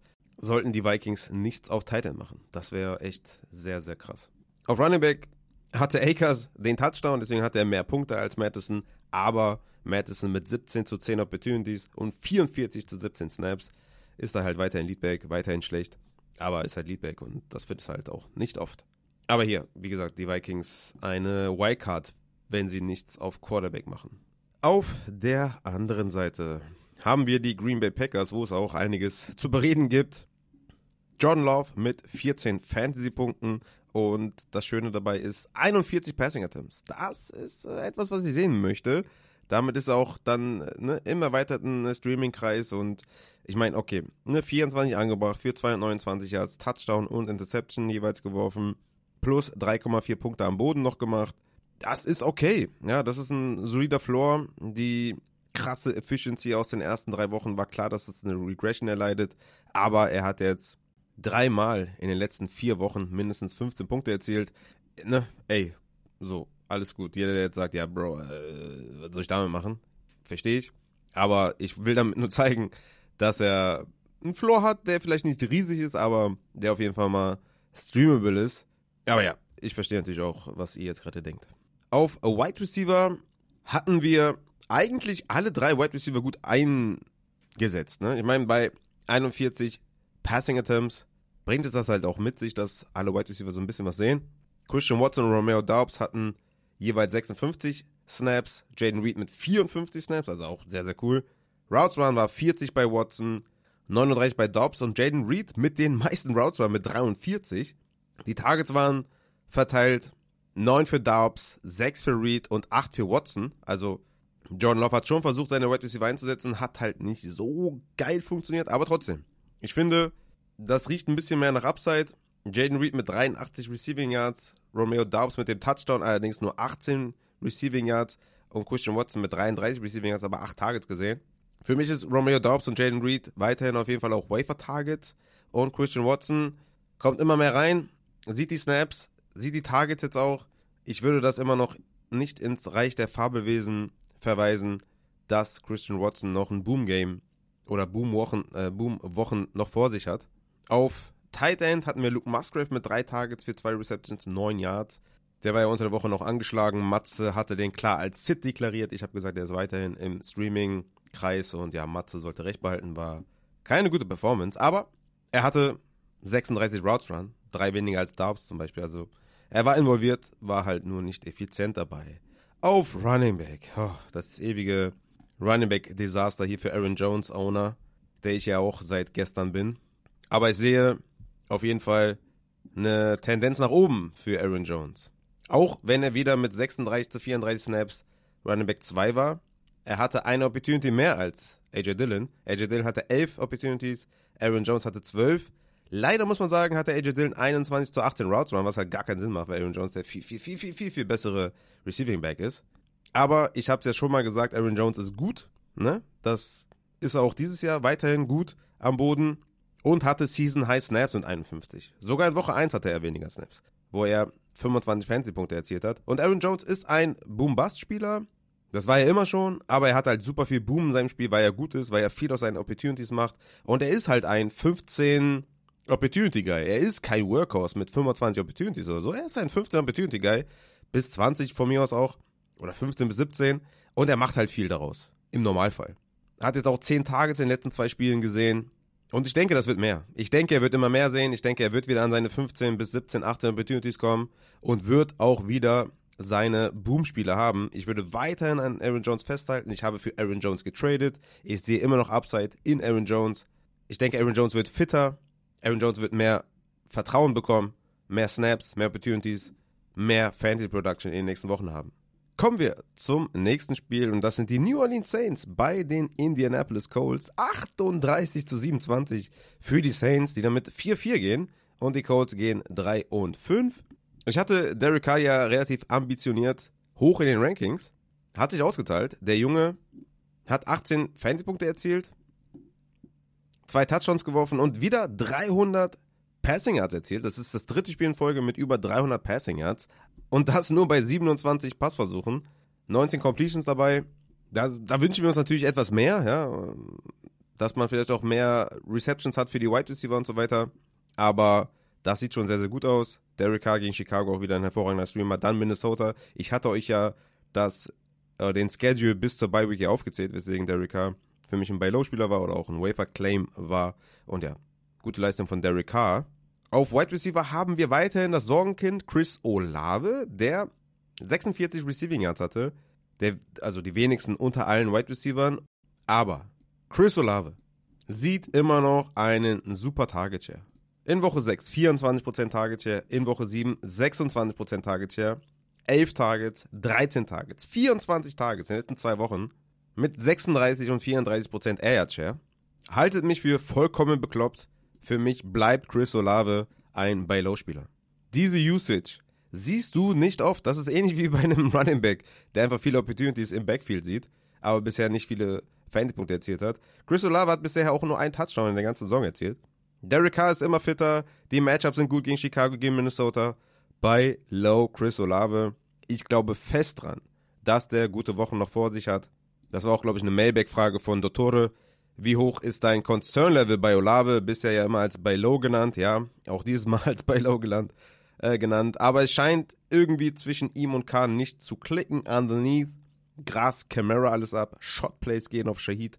Und Olave muss sich mit Thomas und Taysom aufteilen, was übrig bleibt. Ja, so ganz so schlimm ist es jetzt wirklich nicht. Ja, also, wie gesagt, die Air Yards und A-Dot, die sind immer noch auf jeden Fall erwähnenswert bei Olave.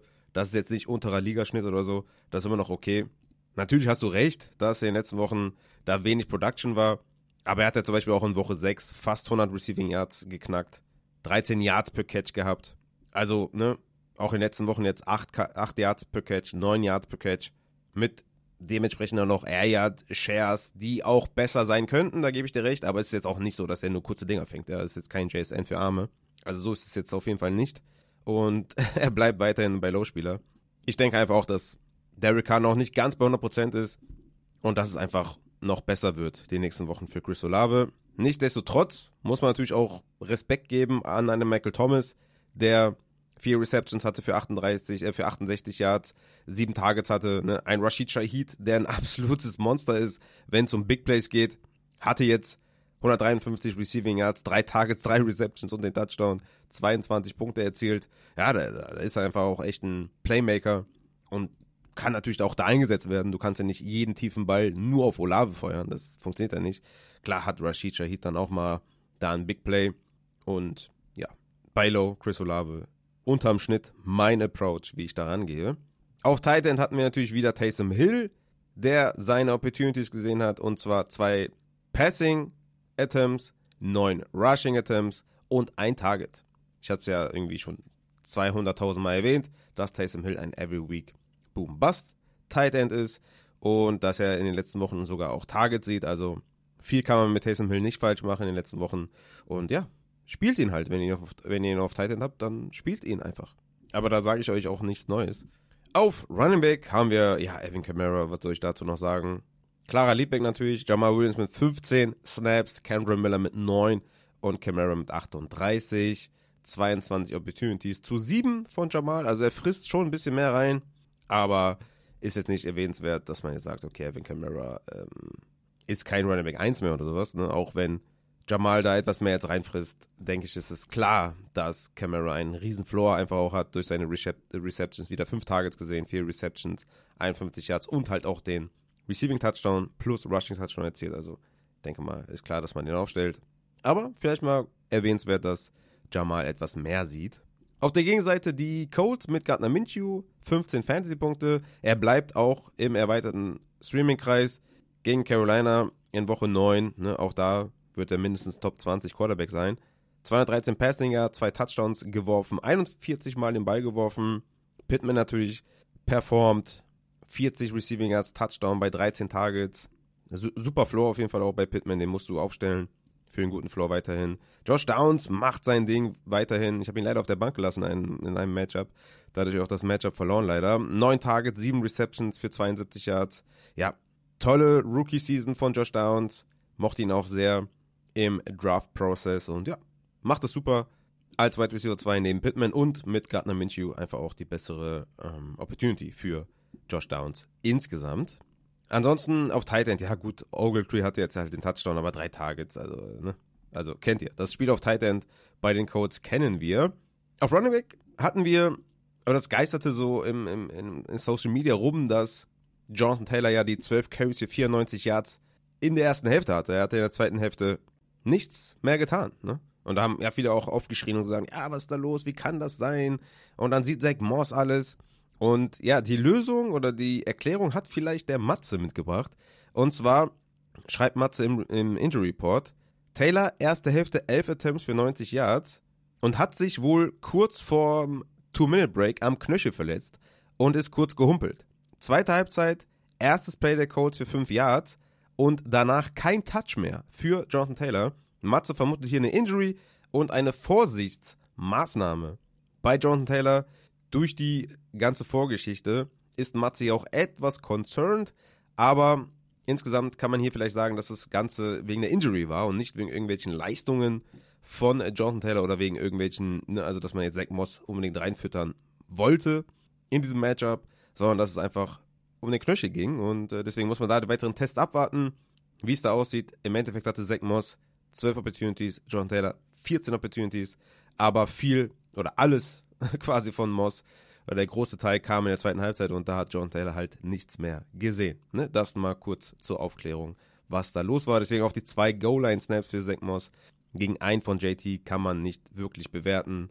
Da kann man halt auf die Verletzung verweisen, dass da viel rein interpretiert wird in Social Media oder zu viel meiner Meinung nach, wenn es doch recht klar ist, dass er sich da vor dem äh, Two-Man-Drill in der ersten Halbzeit verletzt hat und dann danach noch ein Carry gesehen hat und dann nichts mehr.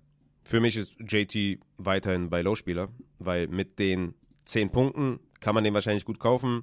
Man schaut dann nur auf die 12 Carries und vergisst vielleicht, dass der immer noch 61% Snaps hatte. Ne? Also von daher JT gerne kaufen. Es geht gegen Carolina in Woche 9.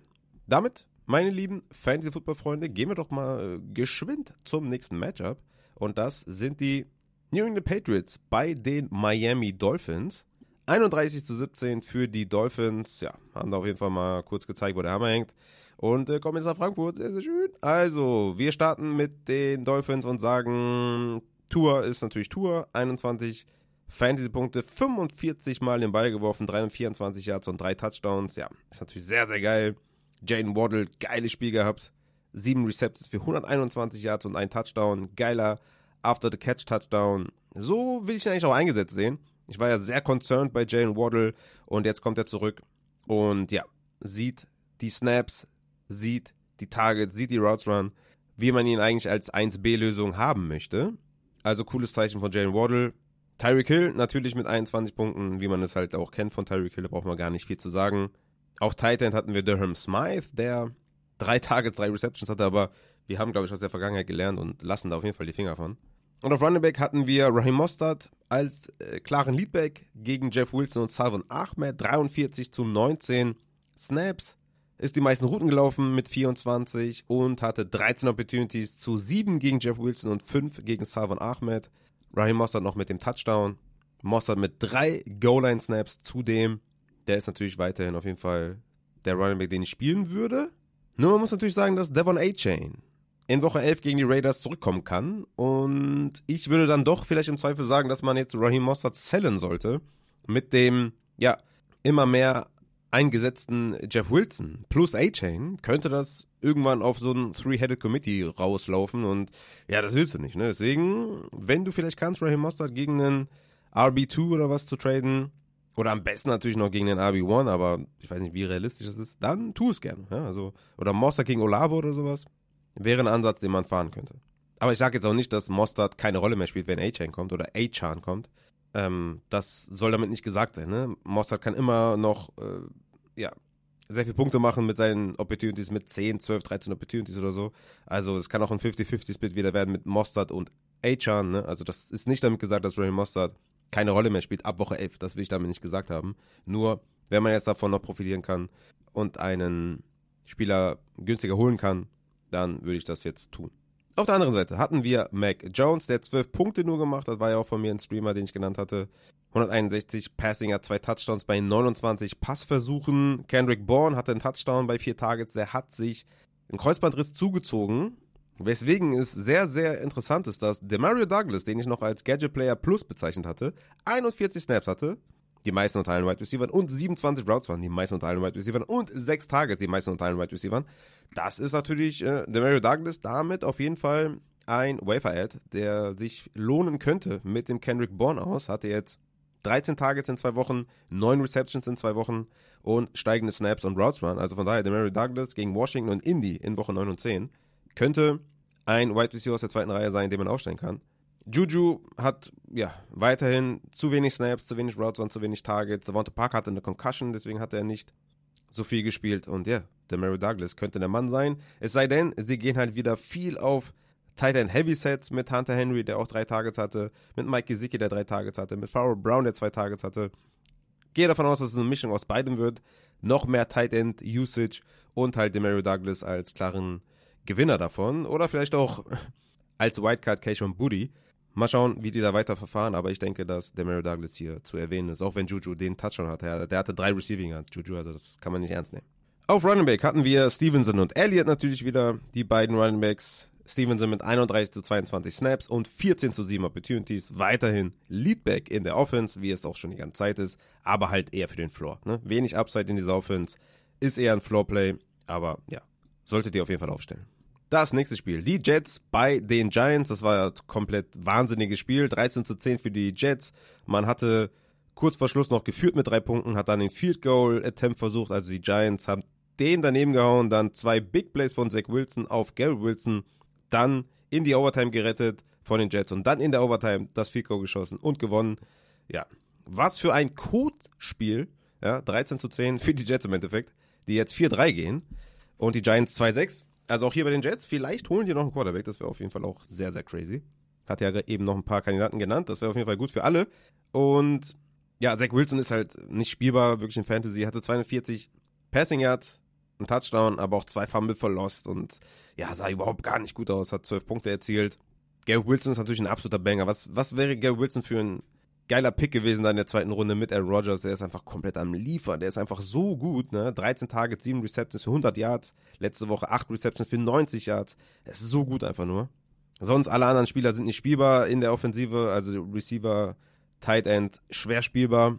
Natürlich Brees Hall, mit einer super Partie, vor allem im Receiving, also am Boden war es grauenhaft, ne? 12 Carries für 17 Yards, aber 9 Targets, 6 Receptions und diesen geilen Receiving Touchdown, das war richtig, richtig geil. Und er hatte 41 zu 15 Snaps gegen Michael Carter und 20 zu 3 Opportunities gegen Michael Carter. Zwei hatte noch Devin Cook, also ja, Brees Hall ist am Ballen auf jeden Fall. Auf der anderen Seite, die Giants, ja, mit Tyrod Taylor gestartet, hatte dann eine Rippenverletzung, dann war DeVito Time und der hat halt nichts gemacht. Ne? Der hatte minus ein Passing Yard bei sieben Passversuchen und man hat einfach, die Offense war Saquon Barkley. Die ganze Offense war Saquon Barkley. Man muss noch sagen, dass Darren Waller sich am Hamstring verletzt hat. Ja, also da war nur eine Frage der Zeit eigentlich auch. Aber das hat natürlich auch viel damit zu tun, äh, dass die Passempfänger nichts gesehen haben, weil es war einfach, Barkley war die Offense. Barkley war einfach die Offense. Der hatte 36 Carries für 128 Yards, was nicht mal gut ist, aber 128 Yards ist halt krass.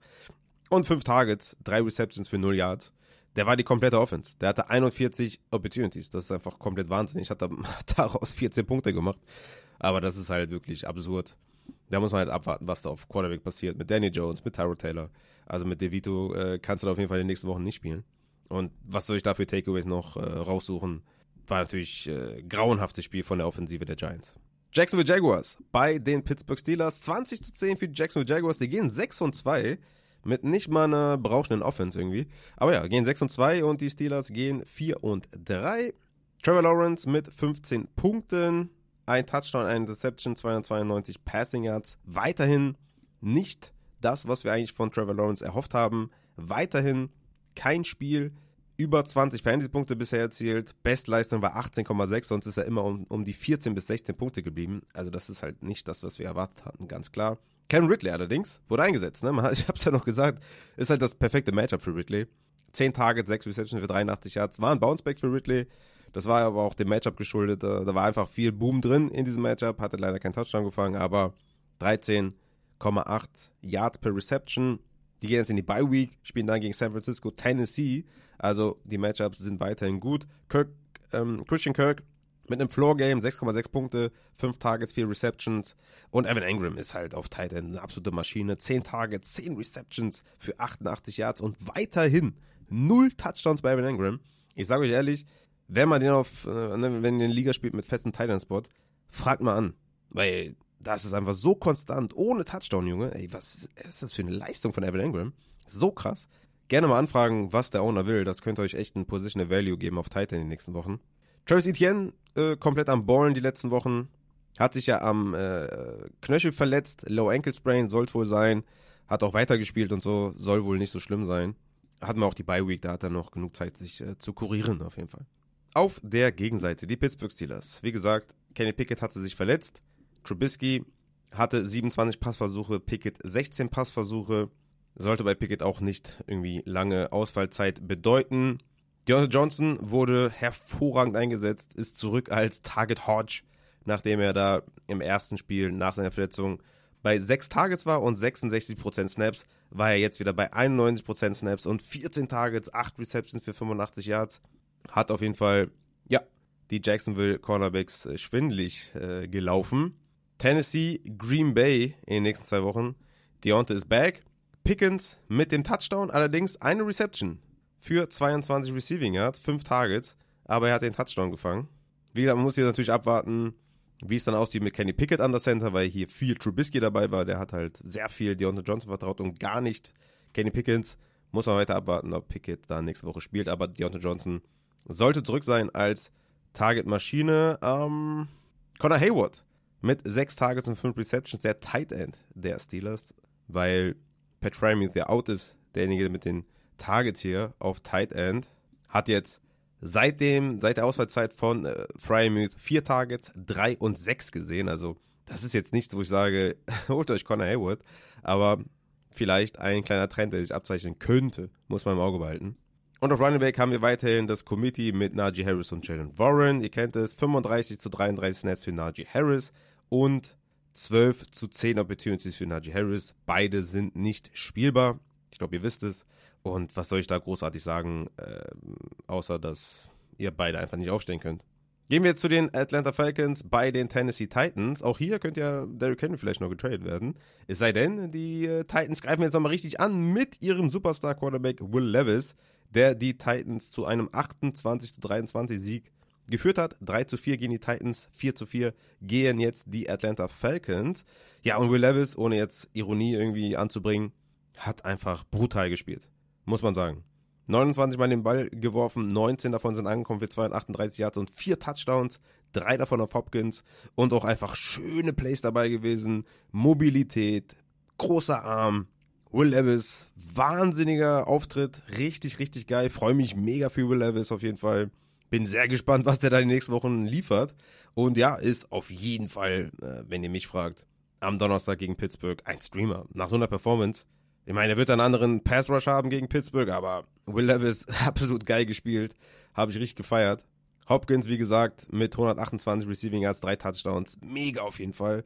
Hopkins könnte noch getradet werden. Mal schauen, was passiert bei Hopkins. Aber ich meine, wenn der da jetzt so einen Downfield-Passer hat, das hilft natürlich Hopkins sehr habe ich auch richtig Bock drauf, dass Hopkins weiterhin produziert. Ansonsten, ja, Okonkwo noch auf Receiver zu nennen, sechs Targets, vier Receptions, natürlich, ja klar, mit besserem Quarterback-Play haben wir natürlich auch etwas mehr hm, Receiving-Optionen, die vielleicht produzieren könnte. Ne? Traylon Burks von der Injury zurück, hatte 35 Snaps, also eine mehr als Nick Westbrook-Ikinye und 17 Routes Run vier mehr als Nick Westbrook. hat als Wide Receiver 2 operiert, aber noch ein bisschen limited, glaube ich. Äh, da kann man vielleicht in den nächsten Wochen auch etwas mehr noch erwarten von Traylon Burks. Vor allem mit der Kombi mit Will Levis. Ansonsten, auf Running Back hatten wir Derrick Henry, der ein super Spiel gemacht hat. 44 zu 30 Snaps gegen Spears und 25 zu 7 Opportunities. Henry könnte auch noch getradet werden, aber sollte es nicht, äh, sollte er nicht getradet werden, hat er halt, ja, Boom-Bass-Charakter so ein bisschen auf Running Back, ne? Sollten die Titans führen, ist es ein klares Henry-Game, so wie jetzt halt auch. 100 Rushing Yards erlaufen, kein Touchdown gemacht, trotzdem 14 Punkte. Und wenn die Titans in Rückstand sind, dann ist es halt mehr Spears. Aber wir kennen das Spiel ja auch.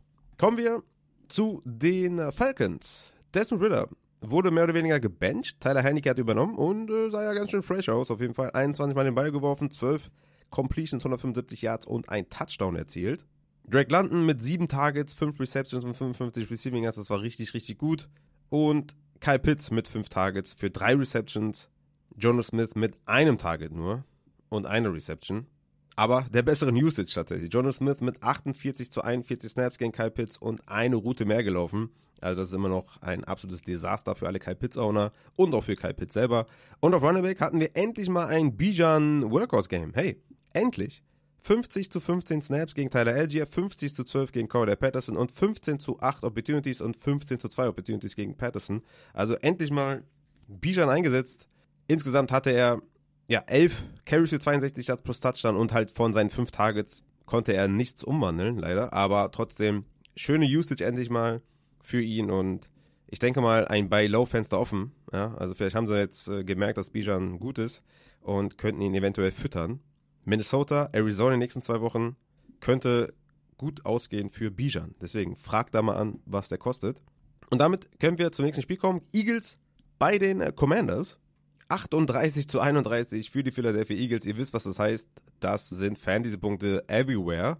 Wir starten bei den Eagles. Jalen Hurts mit 28 Punkten. Ich brauche da gar nicht viel zu sagen. AJ Brown brauche ich nicht viel zu sagen. Zwei Touchdowns, 130 Receiving, als 29 Punkte erzielt. Juge. Und Devonta Smith mein Start of the Week auf Wide Receiver mit 19 Fantasy-Punkten, 7 Targets, 7 Receptions, 99 Yards plus Touchdown. Hat sich ausgezahlt und war eine super Start-Empfehlung. Neben vielen anderen schlechten, ne, will ich jetzt gar nicht so tun. Aber das hat super funktioniert.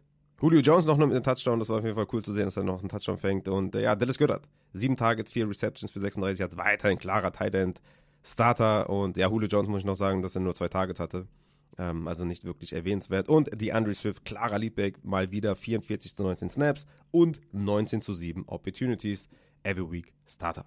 Auf der anderen Seite, die Commanders mit Sam Howell. Absoluter Fantasy Goat Sam Howell dieses Jahr. Echt krass, was der abliefert. Außer Woche 3 gegen Buffalo eigentlich immer konstant. Wieder 30 Punkte erzielt, 52 Mal den Ball geworfen, 4 Touchdowns erzielt. Richtig, richtig geil. Dotson eingesetzt, 108 Receiving Yards bei 10 Tages plus Touchdown. Jameson Crowder 7 für 7 plus 95 Receiving Yards plus Touchdown. Und Terry McLaurin 5 Receptions bei 12 Targets für 63 Yards und Touchdown. Also richtig, richtig krass. Zudem noch Logan Thomas mit 6 Receptions, 44 Yards und Touchdown. Also Sam Howell hat alle Fantasy relevant gemacht. Das war richtig, richtig geil. Geile, geile Sache von Sam Howell und der ist natürlich auch wieder ein absolut geiler Streamer gegen die New England Patriots. Auf Running Back hatten wir ja weiterhin, was heißt weiterhin? Ja klar, also ich meine, im Rückstand starten wir Brian Robinson nicht. Das, das solltet ihr mittlerweile kennen und das war halt auch wieder der Fall. Brian Robinson mit neun Punkten und zwei Snaps weniger als Antonio Gibson. Gibson mit sieben Opportunities, Brian Robinson mit zwölf. Brian Robinson bleibt schlecht und ja, ist halt schwer für ihn zu punkten und ja, äh, willst du nichts mehr zu tun haben mit dem Backfield. Gibson scheint ja auch irgendwie auf dem Trade-Block zu sein. Deswegen da weiterhin die Trade Deadline im Auge behalten. Ansonsten muss man vielleicht noch sagen, dass Jahan Dotson wahrscheinlich sehr stark davon profitiert hat, dass Curtis Samuel noch am Fuß verletzt war, ne? weil Curtis Samuel hatte Season Low 14 Snaps und 11 Routen. Das ist sehr untypisch für Curtis Samuel. Da hat äh, Jameson Crowder und Jahan Dotson klar von profitiert. Deswegen, das sollte man auch im Auge behalten, wie da der Gesundheitszustand von Curtis Samuel ist. Kommen wir zum nächsten Spiel. Die Browns waren zu Gast bei den Seattle Seahawks. 40 zu 20 für die Seahawks, die gehen damit 5 und 2 und die Browns 4 und 3. Es war das angekündigte Lockett-Spiel, was ich auf Twitter noch gejinxt hatte. Ich hatte irgendwas geschrieben von, ich habe Lockett überall gebencht, der wird mindestens 7 Receptions und 2 Touchdowns fangen. Im Endeffekt waren es dann acht Receptions und ein Touchdown, aber ja, er hat natürlich geballt, wo ich ihn gesittet habe. Das war klar. Geno Smith mit 37 Passversuchen, zwei Touchdowns, zwei Interceptions. War natürlich auch gegen eine taffe Defense, aber 13 Punkte, damit kann man auf jeden Fall leben. Lockett, wie gesagt, mit 18 Punkten, 81 Receiving Yards und Touchdown, 9 Targets, richtig, richtig cool. Jackson Smith und Jigba wieder zurück in dieser Low A-Dot-Range, äh, ne? Drei Receptions für 36 Yards, aber Touchdown gefangen. Bobo diese Woche mit weniger Receiving, nur zwei Reception für 23 Yards, aber halt den Carry zum Touchdown erlaufen. Und DK mit 14 Targets, 5 Receptions dabei nur für 67 Yards. Also, ich hatte noch gesagt, für mich sind alles Sits. Und ja, Jackson Smith und Jigba mit 11 Targets, Bobo mit 9, DK mit 9 und Locke mit 18. Ja, gegen diese Defense hatte ich das nicht kommen sehen, aber ist natürlich sehr, sehr schön. Auf Titan kann man keinen spielen so wirklich. Auf Running Back hatten wir ja Kenneth Walker, der etwas angeschlagen in die Partie gegangen ist. Weswegen ich glaube, dass Zach Charbonnet da so viel gesehen hat. Ne? Also 32 zu 24 Snaps für Jack, äh, Zach Charbonnet und 7 zu 10 Opportunities für Walker. Zudem hatte Walker den Goal-Line-Snap und ja, Charbonnet hatte alle Third Downs und alle Two-Minute-Drill-Snaps gesehen. Ich denke, das, das muss man im Auge behalten, wie da der Verletzungszustand von, von Walker ist. Der war auf jeden Fall angeschlagen, hat wenig trainiert wegen seiner Wade und ja, ich denke, das, das wird wieder mehr werden. Dann nächste Woche gegen die Ravens, was natürlich ein toughes Matchup ist, aber das sollten mehr Snaps wieder werden für Kenneth Walker. Aber der Rest of Season Stretch, der ist schon sehr, sehr hart für Kenneth Walker, das kann man schon sagen. Auf der anderen Seite hatten wir PJ Walker von den Cleveland Browns, der die Offense geführt hat. 31 Passversuche, 248 angekommen plus Touchdown, 10 Punkte erzielt. Vor allem aber auch Amari Cooper eingesetzt, 6 Receptions bei 11 Targets, 89 Receiving Yards. Ist ja der einzige auf Wide Receiver, den man momentan spielen kann. Auch wenn Elijah Moore und Donovan People Jones beide mehr Snaps hatten als Amari Cooper, ist Amari Cooper derjenige, den man aufstellt. Vielleicht kommt ja auch Deshaun Watson zurück. Ist natürlich die Frage, ist das gut, wenn Deshaun Watson zurückkommt? Aber das ist vielleicht eine Frage für eine andere Stelle. Njoku ist auf jeden Fall auf Tight End jemand, der jetzt in den letzten Wochen echt stark zurückgekommen ist. In Woche 7 9 Targets, in Woche 8 8 Targets. Jetzt auch ein Touchdown dazu. Letzte Woche 8 Punkte, jetzt 16 Punkte. Sehr, sehr cool auf jeden Fall. Njoku ist auf jeden Fall da. Und auf Running Back hatten wir eine Überraschung, dass Jerome Ford überhaupt gespielt hat. Und ich glaube, aufgrund dessen hatten wir hier so eine krasse Dreier-Committee-Action hier auf Running Back bei den Browns. Kareem Hunt hatte 27 Snaps, Jerome Ford 26 und Pierre Strong 24. Die Opportunities waren 15 für Hunt, 11 für Ford und 11 für Strong. 11 Routes Run für Hunt, 10 jeweils für Ford und Strong. Also das, das muss damit zu tun haben, dass Ford halt angeschlagen war. Komplett die ganze Woche limited oder gar nicht trainiert. Ich gehe davon aus, dass wir da nächste Woche mehr Klarheit haben. Gegen Arizona ist Ford für mich auf jeden Fall jemand, den ich starten würde. Ich glaube, das lag viel an der Verletzung. Der hatte 33% Snaps nur. War sonst immer eigentlich um die 50 bis 60% rum. Also das, das sollte halt wieder in die richtige Richtung gehen. Und ja, ist eigentlich nur positiv zu sehen, glaube ich, für die Ford-Owner, dass er halt nicht ja, weiter ausfällt. Das wäre so ein positiver Takeaway. Ansonsten würde ich auf diese Dreier-Committee nicht viel geben, ehrlich gesagt. Kommen wir zum nächsten Spiel. Baltimore Ravens bei den Arizona Cardinals. 31 zu 24 für die Baltimore Ravens. Lamar Jackson mit einem Down-Game auf jeden Fall. Er hatte nur 12 Fantasy-Punkte. Ein Touchdown erzielt in der Luft, 157 Receiving, äh, Passing Yards und halt nur 1,7 Punkte am Boden, was natürlich viel wehgetan hat. Ne? Das war natürlich nicht so schön. Und ja, bei so wenig äh, Passversuchen und Receiving, sage ich schon wieder Receiving, bei so wenig Passing Yards ist natürlich auch klar, dass da niemand so richtig produziert hat auf Wide Receiver. Zay Flowers mit sieben Targets, das nimmt man gerne mit. Fünf Receptions für 19 Yards, nicht so geil. Aber er ist ganz klar der Wide Receiver 1 und den musst du aufstellen, jede Woche in einer sehr, sehr guten Offense. Mark Andrews auf Tight End, vier Receptions, 40 Yards und Touchdown. Sehr cool. Alle anderen Wide Receiver der Ravens würde ich erstmal nicht aufstellen. Und auf Running Back hatten wir Gus Edwards, der einen super Tag hatte. 21 Opportunities zu 8 gegen Justice Hill. Gus Edwards mit zwei Goal-Line-Touchdowns, einen noch Inside 10, 19 Carries für 80 Yards, 28 Fantasy-Punkte. Sehr, sehr geiler Tag für äh, Gus Edwards. Man muss aber auch dazu sagen, dass er nur drei Snaps mehr hatte als Justice Hill. Also Justice Hill wird weiterhin auch eingesetzt. Trotzdem natürlich sehr, sehr cool für Gus Edwards, da Short Yardish und so weiter. Sieht er alles. Und hier Spekulation um einen Henry-Trade zu Baltimore. Muss man auf jeden Fall auch beobachten, ob das passiert. Auf der anderen Seite, die Arizona Cardinals mit Joshua Dobbs, wie gesagt, der wird nächste Woche nicht spielen und wird wahrscheinlich noch getradet werden. Und das kann ich mir jetzt nicht erklären. 208 Passing, ja, zwei Touchdowns erzielt, aber auch zwei Interceptions. Dafür noch ein Touchdown am Boden erzielt. Fantasy-wise 22 Fantasy-Punkte. Hollywood Brown mit einem Touchdown, mit einem schönen Touchdown, wie ich finde. Neun Targets, sechs Receptions. Hollywood Brown spielst du halt auch. Vielleicht nicht unbedingt nächste Woche gegen Cleveland mit Quarterback Downgrade, ne? aber Rest of Season mit hoffentlich Kyler Murray ist das schon sehr, sehr nice.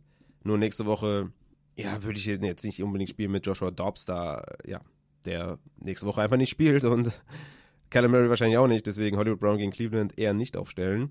Michael Wilson mit äh, vier Receptions für 58 Yards. Mal wieder ein ganz solides Spiel für ihn. Sehr, sehr cool.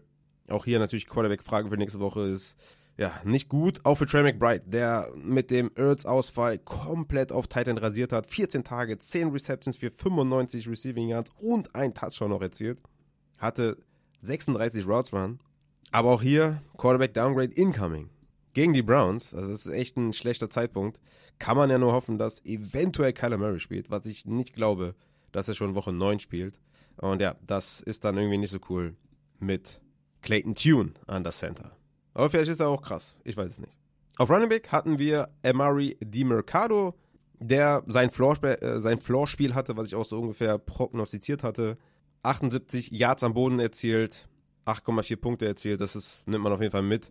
James Conner könnte zurückkommen gegen Atlanta. Deswegen haben wir vielleicht noch eine Woche von DiMercado, der 42 zu 28 Snaps hatte gegen Keontae Ingram und insgesamt 21 zu 3 Opportunities. Also, ja, DiMercado kann man spielen, wenn man etwas desperate ist für Floor. Ne? Viel Upside sehe ich da nicht mit der Offense ohne Joshua Dobbs. Das nächste Spiel sind die Kansas City Chiefs bei den Denver Broncos. 24 zu 9 für die Broncos. Ist schon sehr krass auf jeden Fall, dass Mahomes da, ja gut, er war angeschlagen, ne, hatte eine Illness, eine Grippe.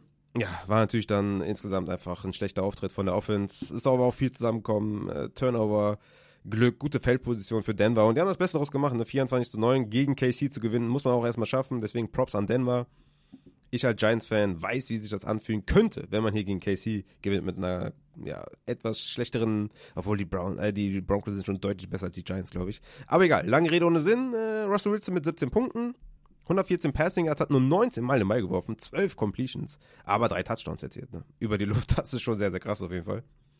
Aber war dann halt auch nur über die Touchdowns haben die äh, White Receiver Punkte gemacht. Ne? Judy mit zwei Receptions, ein Touchdown, Sutton zwei Receptions, ein Touchdown. Also, ne?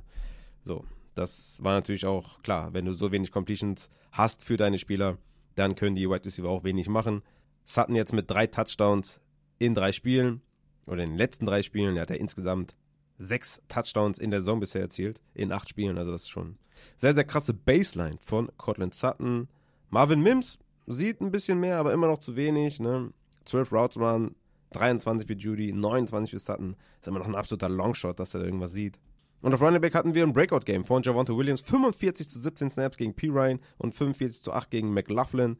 Zudem 30 Opportunities für Javonte Williams. Die sind halt mega krass viel den Ball gelaufen. Also ich habe es ja gerade gesagt, also was will sagen, kaum den Ball gepasst.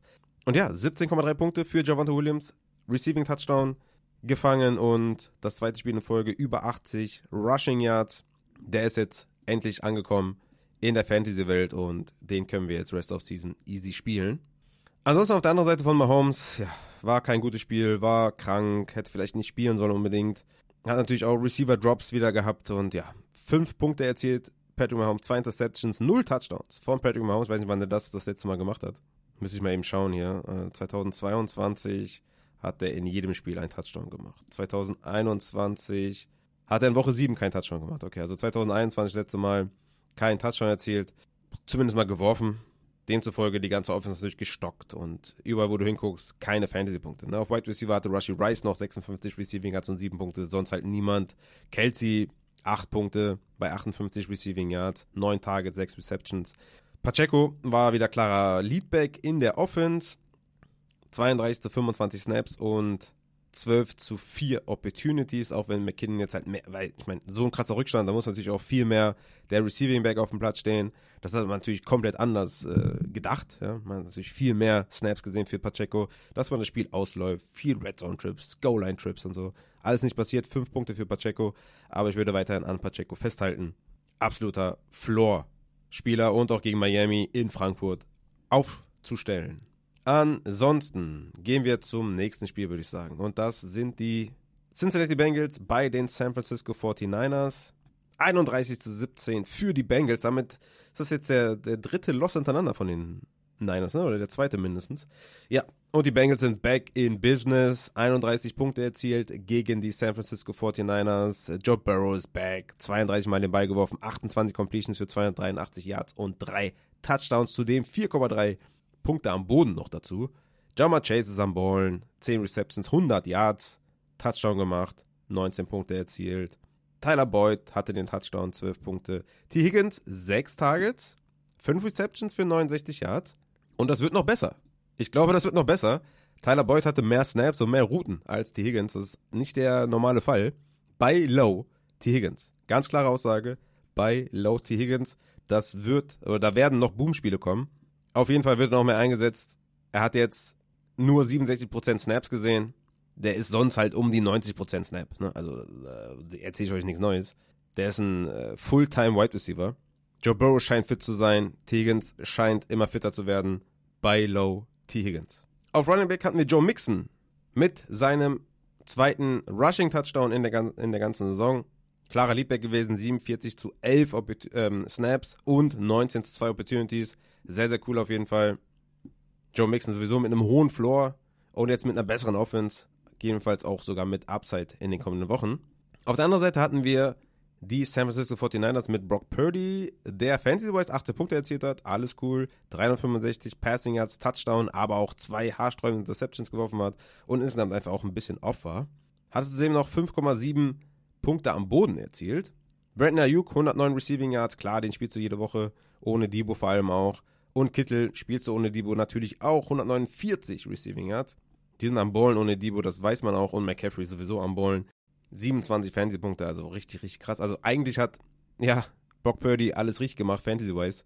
Nur halt Real Life war das jetzt kein besonders guter Auftritt. Aber ich denke, wir können zu den nächsten Spiel kommen und das sind die Bears bei den Chargers. 30 zu 13 für die LA Chargers. Justin Herbert hat komplett geballt, 24 Punkte erzielt, 40 Mal den Ball geworfen, 31 angekommen für 298 Yards und drei Touchdowns. Richtig, richtig geiles Spiel. Keen Allen mit 8 Receptions für 69 Yards und Quentin Johnston mit den zweitmeisten Snaps und 6 Tages für 5 Receptions. Tatsächlich muss man aber sagen, dass Joshua Palmer angeschlagen mehr Routen gelaufen ist als Quentin Johnson. Und ich glaube, dass Joshua Palmer, wenn der fit ist, wieder der Wide Receiver 2 ist. Also ich lasse mich davon nicht blenden. Joshua Palmer war klar eingeschränkt, hatte vorher um die 100% Snaps ohne Mike Williams und jetzt 68%, der war klar eingeschränkt. Quentin Johnson hat profitiert, aber ich denke, der geht ganz klar direkt wieder in die, Wide Receiver 3 Rolle, wenn Joshua Palmer fitter ist.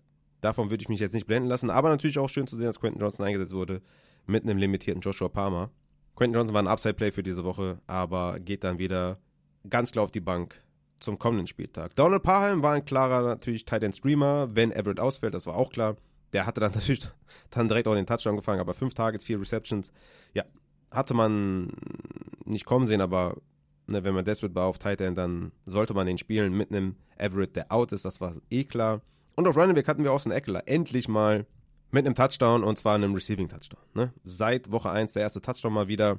Auf dem Boden war es wieder grauenhaft. 15 Carries für 29 Yards. Das war richtig, richtig schlecht. Aber Chicago ist auch eine taffe Run-Defense. Im Receiving 8 Targets, 7 Receptions für 94 Yards und halt den Touchdown. Richtig krass. Eckler hoffentlich wieder zurück in der Spur.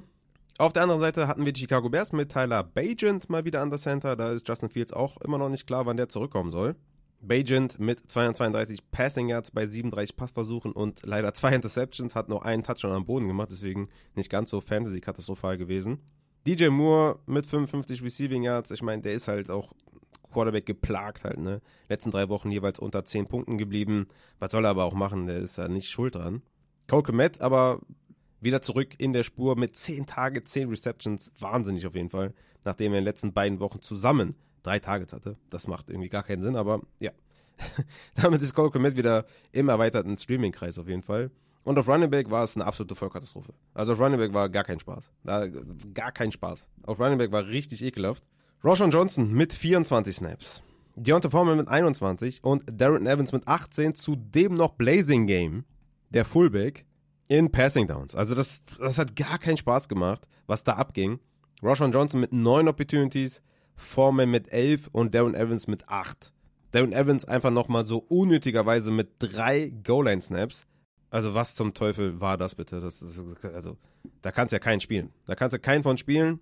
Da kannst du nur darauf hoffen, dass Kyle Herbert irgendwie gegen Carolina zurückkommt und äh, Leadback wieder ist und, und ja, dann weißt du, dass es wieder Kyle Herbert und Roshan ist.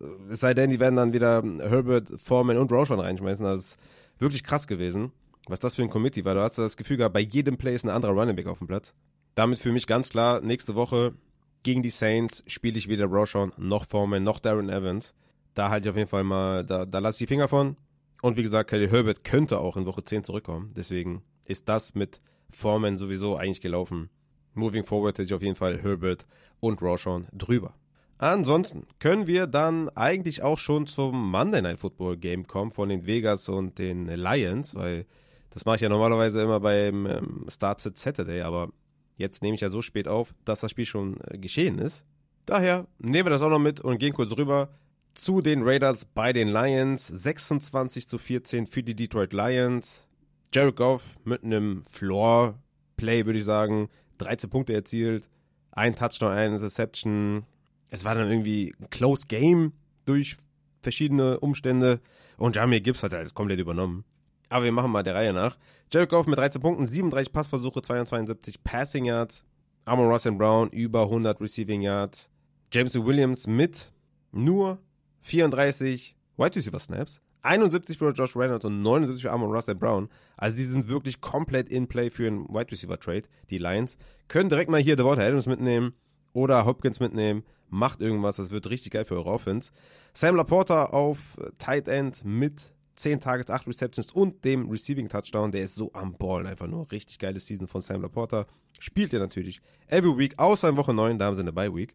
Und auf Running Back war es eine Jamie Gibbs Show. Der hat mir auch in einem Lineup in der Upside Money League hat er, ja, ich glaube, einen Punkt oder was, oder 0,8 oder so, hat mein Gegner noch das Matchup gewonnen.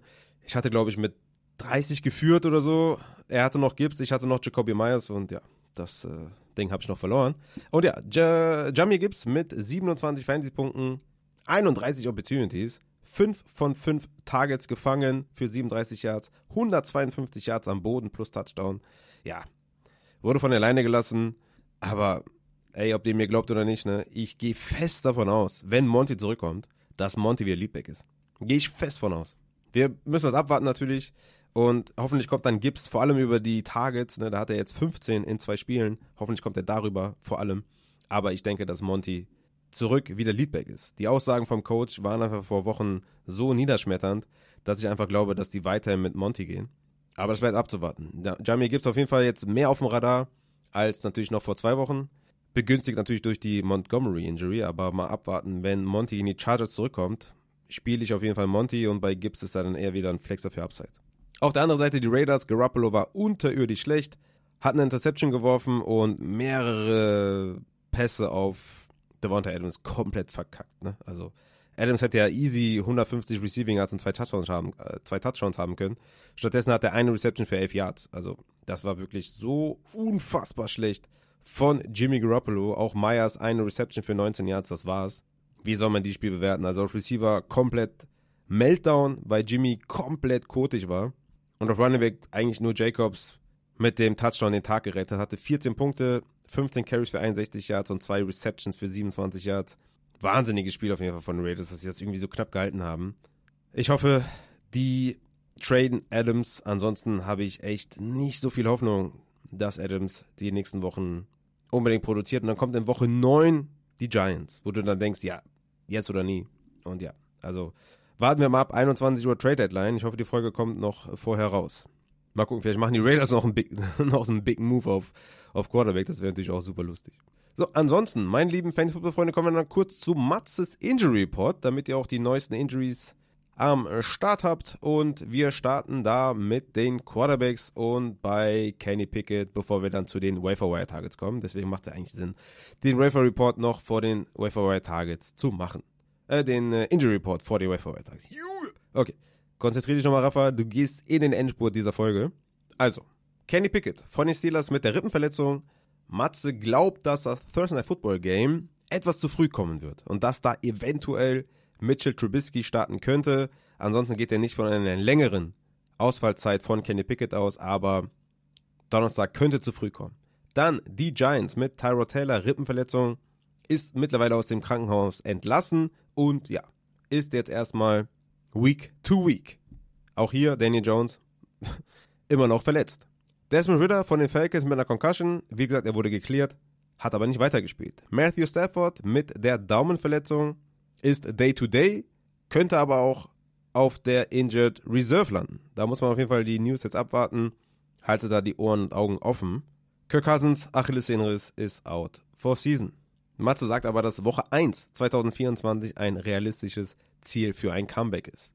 Dann haben wir Devonta Parker von den Patriots. Hatte eine Concussion im Spiel.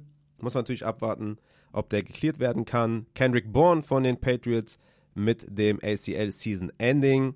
Drake London hatte eine Groin-Injury, sagt aber, dass er fein ist. Hier geht der Matze davon aus, dass er nicht ausfallen wird.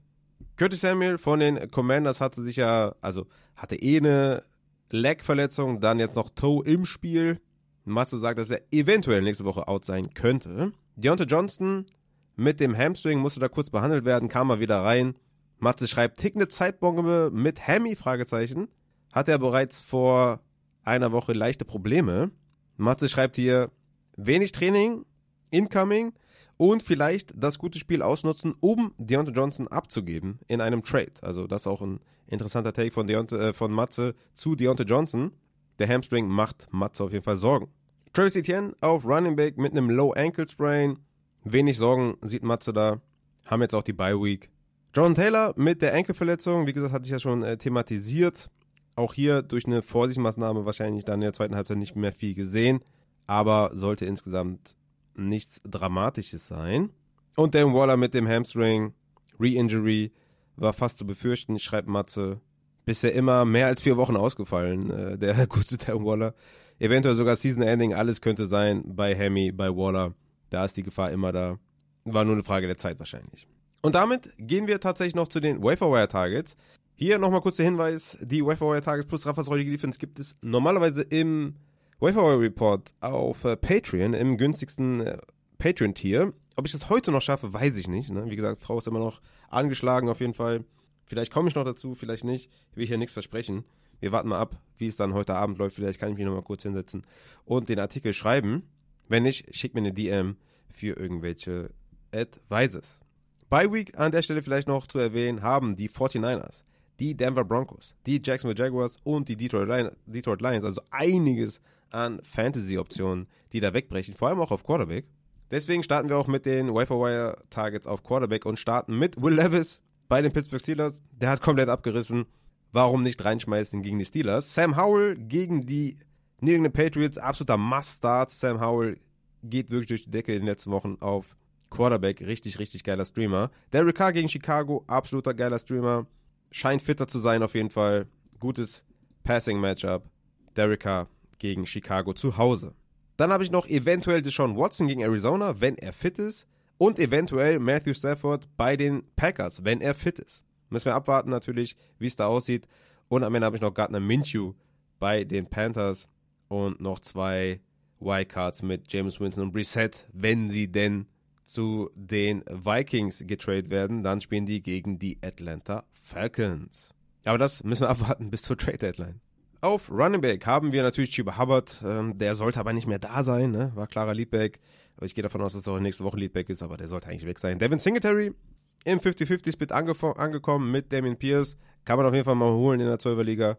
Würde ich jetzt nicht viel investieren, also bei Chiba Hubbard auf jeden Fall schon, aber bei Devin Singletary, ja, was, was willst du da bieten? 10% oder was? Mehr bringt das jetzt auch nicht. Royce Freeman auch um die 5 bis 10%. Wie gesagt, Karen Williams kann ja auch in zwei Wochen wiederkommen.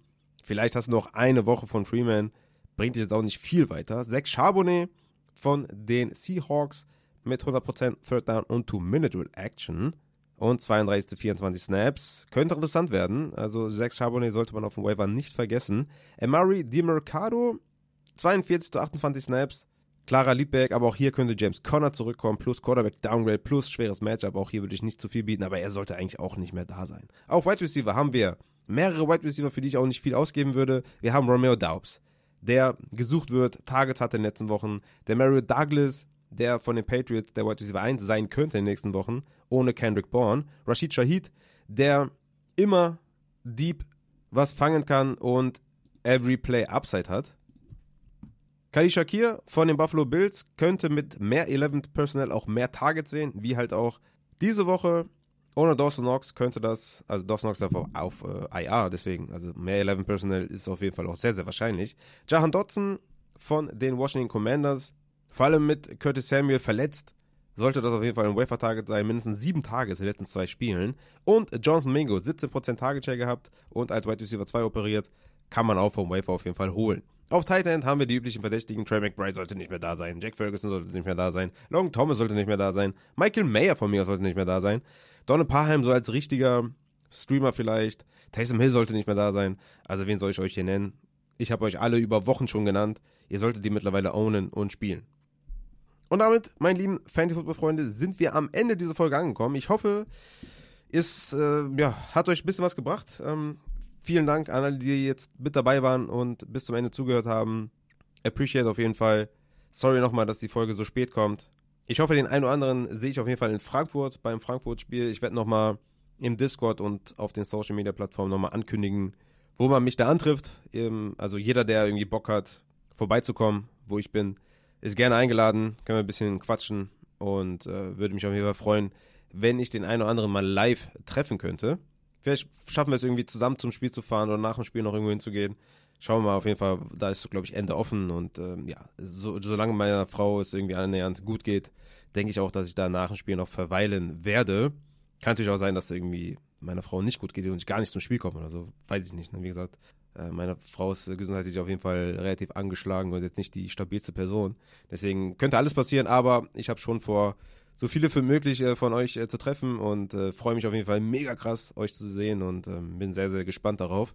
Aber ich werde das auf jeden Fall nochmal ankündigen, was wir da vorhaben und ja, ob ich überhaupt dabei bin. Aber ich gehe schon stark davon aus. Aber egal, das ist Zukunftsmusik und ich würde sagen, wir hören uns definitiv am Samstag wieder zur Start-Sit-Folge, zur Thursday Night Football Preview vielleicht nicht. Ne? Das weiß ich noch nicht so genau. Wie gesagt, meiner Frau geht es nicht so gut.